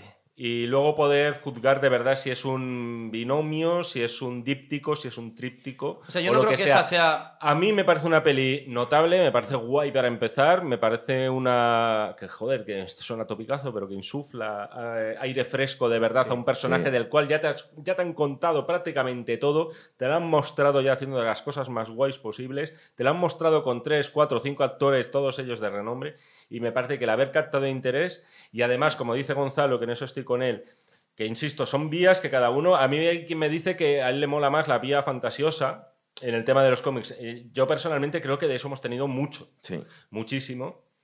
Y creo que es el momento de apostar, joder, también por un cine de superhéroes que beba más de los géneros clásicos. Y en ese sentido tiene toda mi simpatía. Cuestiones, pues eso, quizá un final poco sorprendente, Hmm. Y algunas lagunas, algunas, vamos a decir, baches narrativos que también en una película de tres horas, pues en fin, Son tres no, horas. no- no le pasa a la Coppola en El Padrino y a dos más, ¿no? Es complicado. A ver, vamos terminando. ¿Tú te lo, tienes ahí preparado, Javi? Que te veo ahí. No, no lo tengo preparado, pero bueno, si querés, el... Se ha ido a pillar, ¿eh? Sí, sí. cabrón. Ya, ya he visto. Yo no sé si es la, la mejor película de superhéroes, la verdad, no tengo ni idea. Pero desde Las luego, de a mí, a mí, te a película. No, vamos a ver, a mí me parece que Nolan introduce unas- unos temas y unos asuntos que me parece que están bastante claros. Me parece que es mejor director que Reeves y eso se nota. Y se nota en todas las películas que él dirige, ¿no? Lo bueno de esta, de esta película es que yo creo que reinventa muy bien el personaje. A mí me parece que la parte no de, de esa primera parte de la película me parece es estupenda. De hecho, yo creo que el, que el problema es que no, no, no lo sabe terminar como, una, como un thriller y lo acaba como, un, como una película de acción, con explosiones y tal. Eso a mí me parece que se vuelve a un cine mucho más convencional, mucho más típico. Igual se lo pidieron, es que es Batman. A lo mejor tío, se lo claro. pidieron. Igual Pero, sí. pero a mí, pero, pero, pero vamos, a mí me parece que ahí es donde ya empieza a, empieza a perderse la película. Y luego me parece que hay, hay un tema que a mí la película me parece muy confusa. Precisamente por lo que tú estabas diciendo, de todo lo que, todas las referencias, a mí me parece que son, eh, al final la perjudica. Porque no hay una claridad. Mira, si hay una cosa que está bastante clara en Nolan es que te estás, sabes perfectamente de qué te está hablando y te lo expone los temas y te los, te los resuelve. Ujú. Y aquí hay muchos temas. Y al haber muchos temas, al final, pues, pues te vas un poco embrollando. Es Entonces, que son una película, no son tres también. Pero claro, sí. pero, pero tienes que escoger un motivo, ¿no? Entonces aquí hay un poco de todo. O sea, es que incluso nos podemos poner a hablar de la familia de Wayne, que a mí me recuerda perfectamente a la familia JFK. Claro, es un lío, tienes ahí detrás un follón tremenda, pero te lo deja esbozado. La corrupción te la deja también. Que si te Marrone, la- que si Falcone, que si. Sí, claro. que claro, hay demasiada información, todo señalado y al final, pues bueno, se despide de Catwoman por el retrovisor. Pues vale, pues muy bien. muy bonito Fantástico. eso, ¿no? ¿No Ya, parece pues- bonita la escena de la No, despedida? además te se voy a decir una cosa, no me, has, no me has comentado una cosa, y eso ya va en gustos, ¿eh? Yo no digo que, es- que lo mío sea mejor, nada, va en No gustos. pasa nada. El, a mí me parece que Anne Hathaway y Christian Bale, la relación que tienen, me parece más interesante que la que tienen en este caso. Sí. Porque Anne Hathaway, iba a decir una palabra, pero me van a matar, si no nos van a matar a todos. No es putea a Batman. Es que lo traiciona, es que lo deja tirado. Sí. ¿Y te gusta Y más ahí- eso? Sí, me gusta, me parece muy real. O sea, Sí, me, pero me- luego otro- también- otro- también me chicas. me pare- Pero me- luego él como que dice, no pasa nada y tal, joder. La perdona. La. Ya, ya, ya. Pero- Pero, pero porque la necesita también. O sea, tampoco te creas que, que lo hace de manera gratuita. pagafantas veo ahí a, Ah, Cristian a. Batman. Oh, pues mira, sí, Es pero, a una- mí, pero, a mí, pero a mí me parece que esa relación no se da aquí de igual a igual, ¿no? O sea, me parece que en, en Nolan, pues bueno, tienen sus cosas, ¿no? Pero es que estamos cerrando, le, le toca. Sí, de- y de- luego, y luego una cosa, el- ya, ya te dejo, perdona, No, eh, disculpa, que no, no disculpa. disculpa. El, y luego yo creo que ahí, ahí se pierde un poquito, ¿no? La, la película hacia el final. Y luego tiene una serie de finales concatenados que ahí yo creo que pierde mecha, ¿eh? Pues a mí la escena mí, de la moto fíjate, me gusta mucho, fíjate. En los cómics está el Batman detective y hubiera sido genial que lo hubiera acabado. ¿Sabes? Que, que hubiera sido una cosa Sí, como pero muy no, no deja de ¿no? ser un poco incoherente, pues se supone que esa- lo que hace es por lo menos alegal. Entonces que le metan ahí en las escenas de crímenes, Ay, pues bueno, está un cosa, poco A mí, forzado. a mí me hubiera molado, yo sé como tú, a mí me hubiera molado que se hubiera cargado un par. Pero es que yo, a mí es que me lo pide el cuerpo viendo la película. Yo Digo, no, ¿por sé no eso es yo no sé si eso es políticamente correcto respecto a los cómics, pero a mí me hubiera Los molado que se lo en hubiera ventilado no unos cuantos. Nunca matan a En nadie. los cómics es como que él está en contra de matar criminales. Es como que es como que si. Sí, o sea, en los cómics él, él- él, de hecho, es una de las cosas que le echan siempre en cara, ¿eh? porque no mata al Joker, ¿sabes? Hombre, Claro, y en el cine han matado todos los una, Batman. una- una cosa que es, es verdad que nace en un momento muy determinado y eso creaba rechazo, claro. Entonces, Claro. No, no, de hecho, cuando hicieron al principio. A ver, cuando- Sí, pero los, los Batman hoy en día, los cómics sí podían matar y tampoco, ¿no? Sí, Mira, hay, una, hay una cosa muy bonita no es de este, no es de este héroe, es de Spider-Man, que no mata al duende. Y a mí me parece muy curioso, Claro, por ejemplo. pero porque es, primero es el padre de su amigo y luego es su amigo. Sí. Entonces, claro, no lo mata, pero tiene una relación. Y a mí eso me parece bastante interesante porque establece unas relaciones emocionales entre los dos personajes. Sí, pero en el cine ¿no? todos los villanos de Batman intentan crear esa relación con Batman y les mata a todos. Es decir, porque, porque el Joker siempre dice, sí, soy como tú, va, te tiro de la catedral. O sea, a todos les acaba matando, ¿sabes? No, pero en, la, en la de Nolan no mueren, ¿no? En la de Nolan no muere. En la, no la de muere, Nolan no muere, cierto. prenden. Nolan no muere. Pero a Bane sí se lo cargan o... A y- le a- mata a Catwoman, creo. Bien. ¿A quién? A Bane. A Ah, Bane. Bane, sí, sí. A mí es que esa película, disculpad, no me, No, no, no me dado cuenta, pero la me pare- la segunda me parece que es como el Imperio contraataca, o sea, es que le sale mal a los buenos todo. O sea, muere Harvey Dent, muere la novia de Batman, Batman se va a tomar por saco, ¿no? Pero porque ellos sabían que era la parte de la trilogía, entonces supongo que están repitiendo la fórmula de Star Wars. Hablando Ah, en la segunda lo dejo inacabado todo. Hablando del Imperio Contraataca, hay una escena muy curiosa en la de, de Batman, que es una Sí. referencia a Darth Vader, que es en la película de Rogue One, cuando se abre la puerta, que se enciende el sable láser en la oscuridad Sí. y se los empieza a pillar a todos.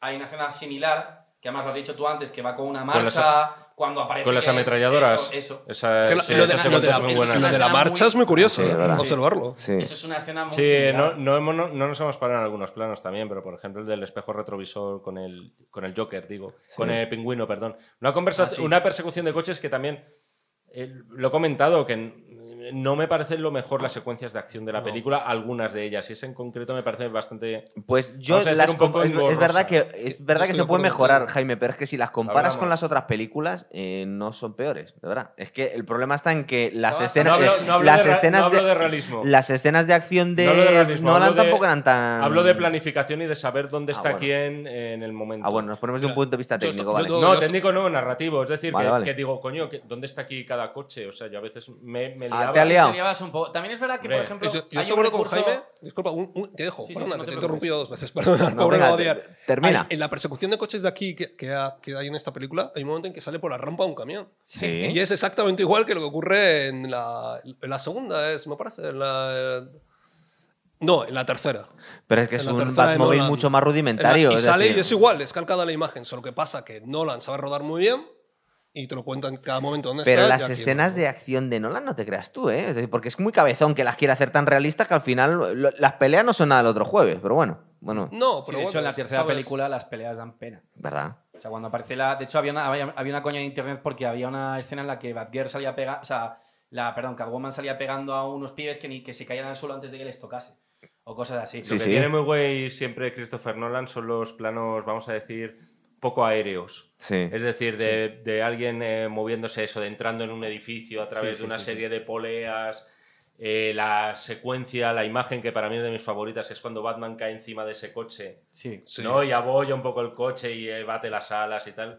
En ese tipo de escenificación, Sí, sí, sí. sí. Nolan es un genio. Es que, luego es verdad que, como yo- narrador. O sea, o sea, no creo que haya que compararlas. Es decir, que son distintas. Es como. Total. Bueno. Bueno, pero Jorge, Sí, ahora resume que estábamos cerrando el programa. O sea, a, mí, a mí, yo creo que como como película de Batman en concreto, centrándonos en el personaje de Batman, es la mejor película que o la película que mejor muestra al personaje. Y después de este, pues yo creo que el que después sería el más parecido a como es en los cómics, sería el de Ben Affleck, seguramente. Y luego ya el de Christian Bale. Pero el de Ben Affleck por delante. Eh, entonces yo creo que este es como el mejor Batman de cine.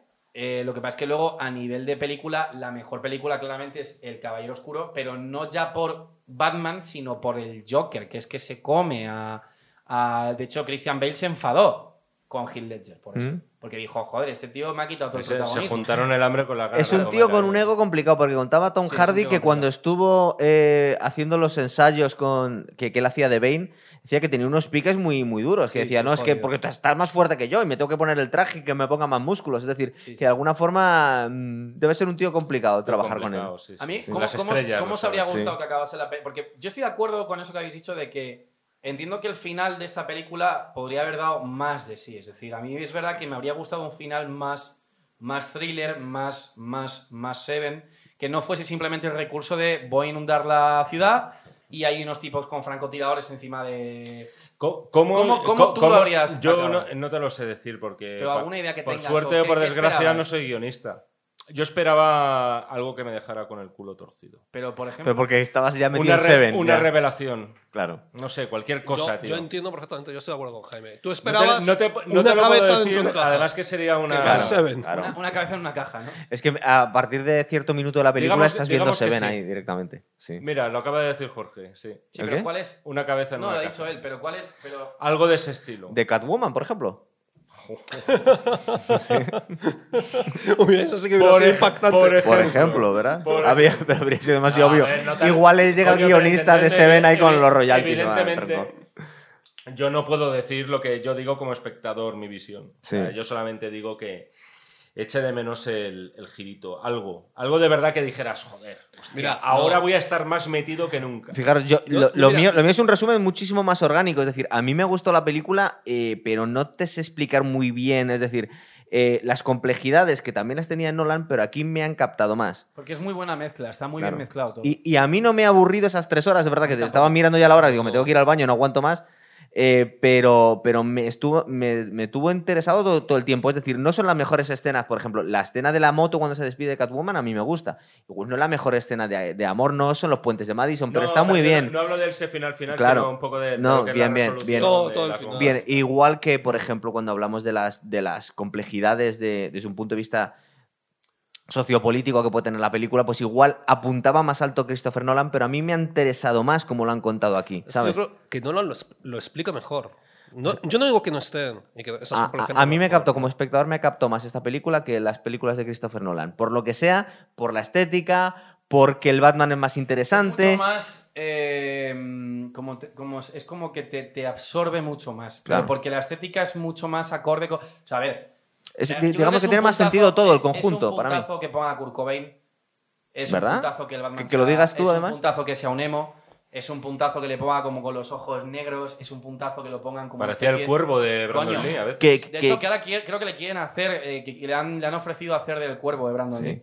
Oye, y, y que lleve el uniforme en la mochila como si fuera Spider-Man con la es gorra. como que te- es como mucho más absorbente por la oscuridad que tiene la película. Sí. Sí, ¿verdad? Eso es A lo mí- que yo diría. A mí Pattinson además me parece muy curioso porque es un, un tipo que sale de la saga de Crepúsculo ¿no? Sí. y de Bueno, y hacer repente... el faro también. Sí, no, no, por eso es lo que me parece interesante. actor, ¿eh? Y, es que y es que Por el faro lo- estuvo nominado al Oscar. Ya ¿eh? lo sé, lo sé, sí, pero sí, yo casi salto actor. por la ventana también. él- Esas lo que hace es un... Él estaba bien, otra cosa es que la película La no peli- sea de tu agrado. La peli. Yo no puedo con ella, ¿eh? Pero bueno, sí. Sí, no, lo, lo que pasa es que hay un momento en el que, sin comparar, ¿vale? Saltando las distancias, pero lo que hace es lo mismo que, que Brad Pitt en un momento dado, que quiere desencajarse de la imagen que tiene y empieza a hacer como producciones muy secundarias y luego Sí. vuelve otra vez al circuito principal. Y me da la sensación de que Pattinson Lleva ha hecho eso. lleva un tiempo ha ya, ido, ¿eh? ha Sí. ido No por ahí por hasta... Quiere ganar credibilidad Claro, y ha como actor. volvido, Claro, y ahora ha vuelto con una superproducción, ¿no? Claro. A mí me parece que lo hace muy bien, aunque en el fondo me parece que hace vampiro.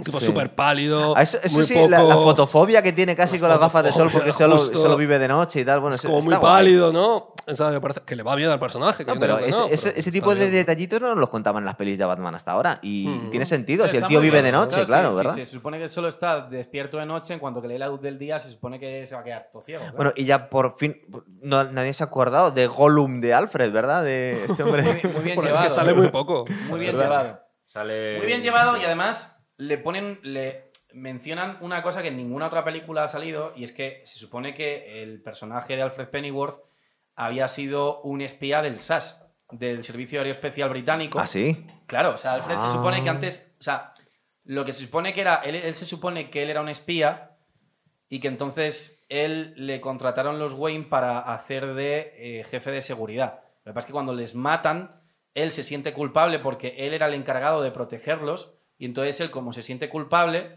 eh, tiene, cuida del hijo. Eso es Tierra 2. En Y la diestra también. y la diestra. Eso es Tierra 2. En los cómics habituales es como que, bueno, Qué pues guay. que como que era mayordomo o algo así. Alfred Pero- James pero, Bond, ¿te has pero, se nota mucho, por ejemplo, cuando aparece, cuando aparece descifrando los. de Los acertijos de Coño, estos, está sí. descifrando el Alfred la- los acertijos. Ahí es cuando se nota, por ejemplo, que él tiene un baje. Además, dice. Eh, Hay una escena en la que dice: Estoy rememorando mis días del circo. Y es porque se está refiriendo a Sí. eso, de que él era un antiguo agente secreto. El circo no era lo que nos contaban en el topo de John Le Carré, que es el, nombre que tenían el, el, el núcleo de los espías en. Hmm, Parece que sí. Puede ser, puede ser, por ejemplo, una referencia. Lo un llamaban el circo, ¿verdad? Donde estaban todos los espías ahí. Puede ser un guiño. Que todos se- ejemplo, hacían en Topo. entre ellos. Es curioso porque lo que tú dices de, de Serkins, cuando hace de... Sí. Mira, ahí tenías un, buen, tenías un buen final y es que hubieran mantenido toda la incógnita del director sobre qué es lo que pasaba al, al final y que lo Sí. hubieran revelado al final que su padre era un corrupto, por ejemplo. En lo cual dejas a Pero, Batman un pero es que al ¿no? final nos dicen que era un corrupto, pero que no era un corrupto, que era una cosa así, un No, poco. que se pues, pisto, bueno. Y es verdad que en el- que, que que en el salgan Joker- con algo de- Pero a mí me gusta- a mí me gusta- Claro, Pero chicos, a mí me gusta Una que. sorpresa así, yo Pero sé, ¿sabes? cuando hablan No de la sé. corrupción está muy guay que la cuenten así. Que tiene matices e interpretaciones. No que sea directamente un tío, sí, yo me quedo el dinero para hacerme una casa. No. Sino que bueno, que este dinero era para un acto, para un meeting del partido, no sé qué. De alguna forma, lo que nos cuentan esta corrupción que ha tenido el padre de, de- de Bruce Wayne eh, lo ha hecho para ra- salvar la reputación de la madre y al final no quería matarlo. Es decir, me gustan los grises aquí, no que te lo pongan de forma tan zafia, ¿sabes? Porque si no. eh, y- Que es uno de los aciertos de la película. y, este tipo de cosas no en la salían en las pelis de en la Nolan. Esto, es muy, esto, esto es muy finito. Esto, aquí hila más fino en estas cosas, ¿sabes? Y las corrupciones aquí todas te explican por qué, los motivos de. Es una cosa que, que contaba mucho James Gandolfini. Dice, ¿por qué cae tan bien Tony Soprano si es un cabronazo? Dice, porque te estamos contando todo el tiempo las razones por las que hace las cosas. Otra cosa es que estés de acuerdo con él o no, pero te cuentan por qué hace las cosas. Sí. Y aquí nos cuentan el porqué de las corrupciones. y no, son, sí, sí. no es una cosa zafia de que cojo el dinero y me, hago un- me compro un yate. Que el único, es lo que dices tú, el único que se ve que es realmente puramente malo es el Falcone. Sí, que es el que se nota de verdad que, Es bueno, es que de al final. De hecho, le falta follarse a su hija casi. Es una cosa como. Sí, sí, sí, sí. sí. Es una cosa chunguísima, ¿verdad? Bueno, la- la- le falta matarla, de hecho. También está a punto. Eh, se nos puede alargar, pero de alguna forma habéis hecho el amago de. No, no, pero eso, esa es la segunda parte. Llevamos ya. Por eso, por eso, es que podemos batir un récord y es que este programa dure más que la película original. Uy, no creo que podamos tener esa Eh, falta una hora ah, más. Nos eh, queda todavía. solamente una hora más. Yo creo que van a. Yo creo, por cierto, hablando de eso, yo creo que. eh, Lo vamos a conseguir. Claro, claro. Hablando de eso, el, el Matt Reeves quiere sacar una versión del director que meterá la escena del Joker extra que sale y demás. Yo me la veré. Yo, Hombre, yo, soy friki, yo, eh, claro. la, la gente se va a lanzar, el Hombre. aficionado friki Pues se eso va es a lo que te he lanzar dicho a, yo antes, a es eso, decir, pero como... Yo no sé si Robert como Pattinson. perros al final- rabiosos, Yo no tío. sé si Pattinson al final va a querer continuar, pero yo por lo Por que he estado leyendo hasta ahora entiendo que sí. Y entiendo que con todo el dinero que han ganado y con todo el hype que se ha Todo- creado, Warner le va a decir. Y el reconocimiento que ha money, tenido. Porque, hasta ahora la gente le que tenía, la mayoría del público, como el, el- el niñato de Crepúsculo. claro, y ahora de repente es como, ojo, de hecho, esta peli lo ha un poco redimido. Es, Yo- es decir, yo- es, el- es la típica peli Yo no que dices- entendería por qué es la típica haría. peli que dices, tío. ten cuidado con criticar a un actor que por películas anteriores que a lo mejor luego lo puede hacer bastante Yo no quiero claro. hacer comparaciones groseras, pero. Leonardo DiCaprio le pasaba un poco este tipo de cosas que le podía pasar hace poco, yo creo que a, A Robert Pattinson. Ya, ¿no? Sí. de todo el mundo disculpa. pensar que era poco más o menos que una nenaza y que no daba el pego para que era el niñito de Titanic, tal, este chaval y no sé qué, y ahora es el mejor actor del mundo. Lo que le pasaba a Tom Hanks, que sabe, parecía que era un actor solo de comedia y de repente se revela un actor Sí, de sí, drama sí, absoluto. Bueno, chicos, me habéis pedido hace Venga. 20 minutos que fuéramos cerrando Sí, el programa. me Es van un favor que me os he van a hecho. cerrar el estanco, que lo tengo aquí al lado, y tengo que ir a hacer una fotocopia. ¿sabes? Venga, muy bien. Venga, chicos, pues nos despedimos. Hasta otra. Hasta luego, chicos. Chao.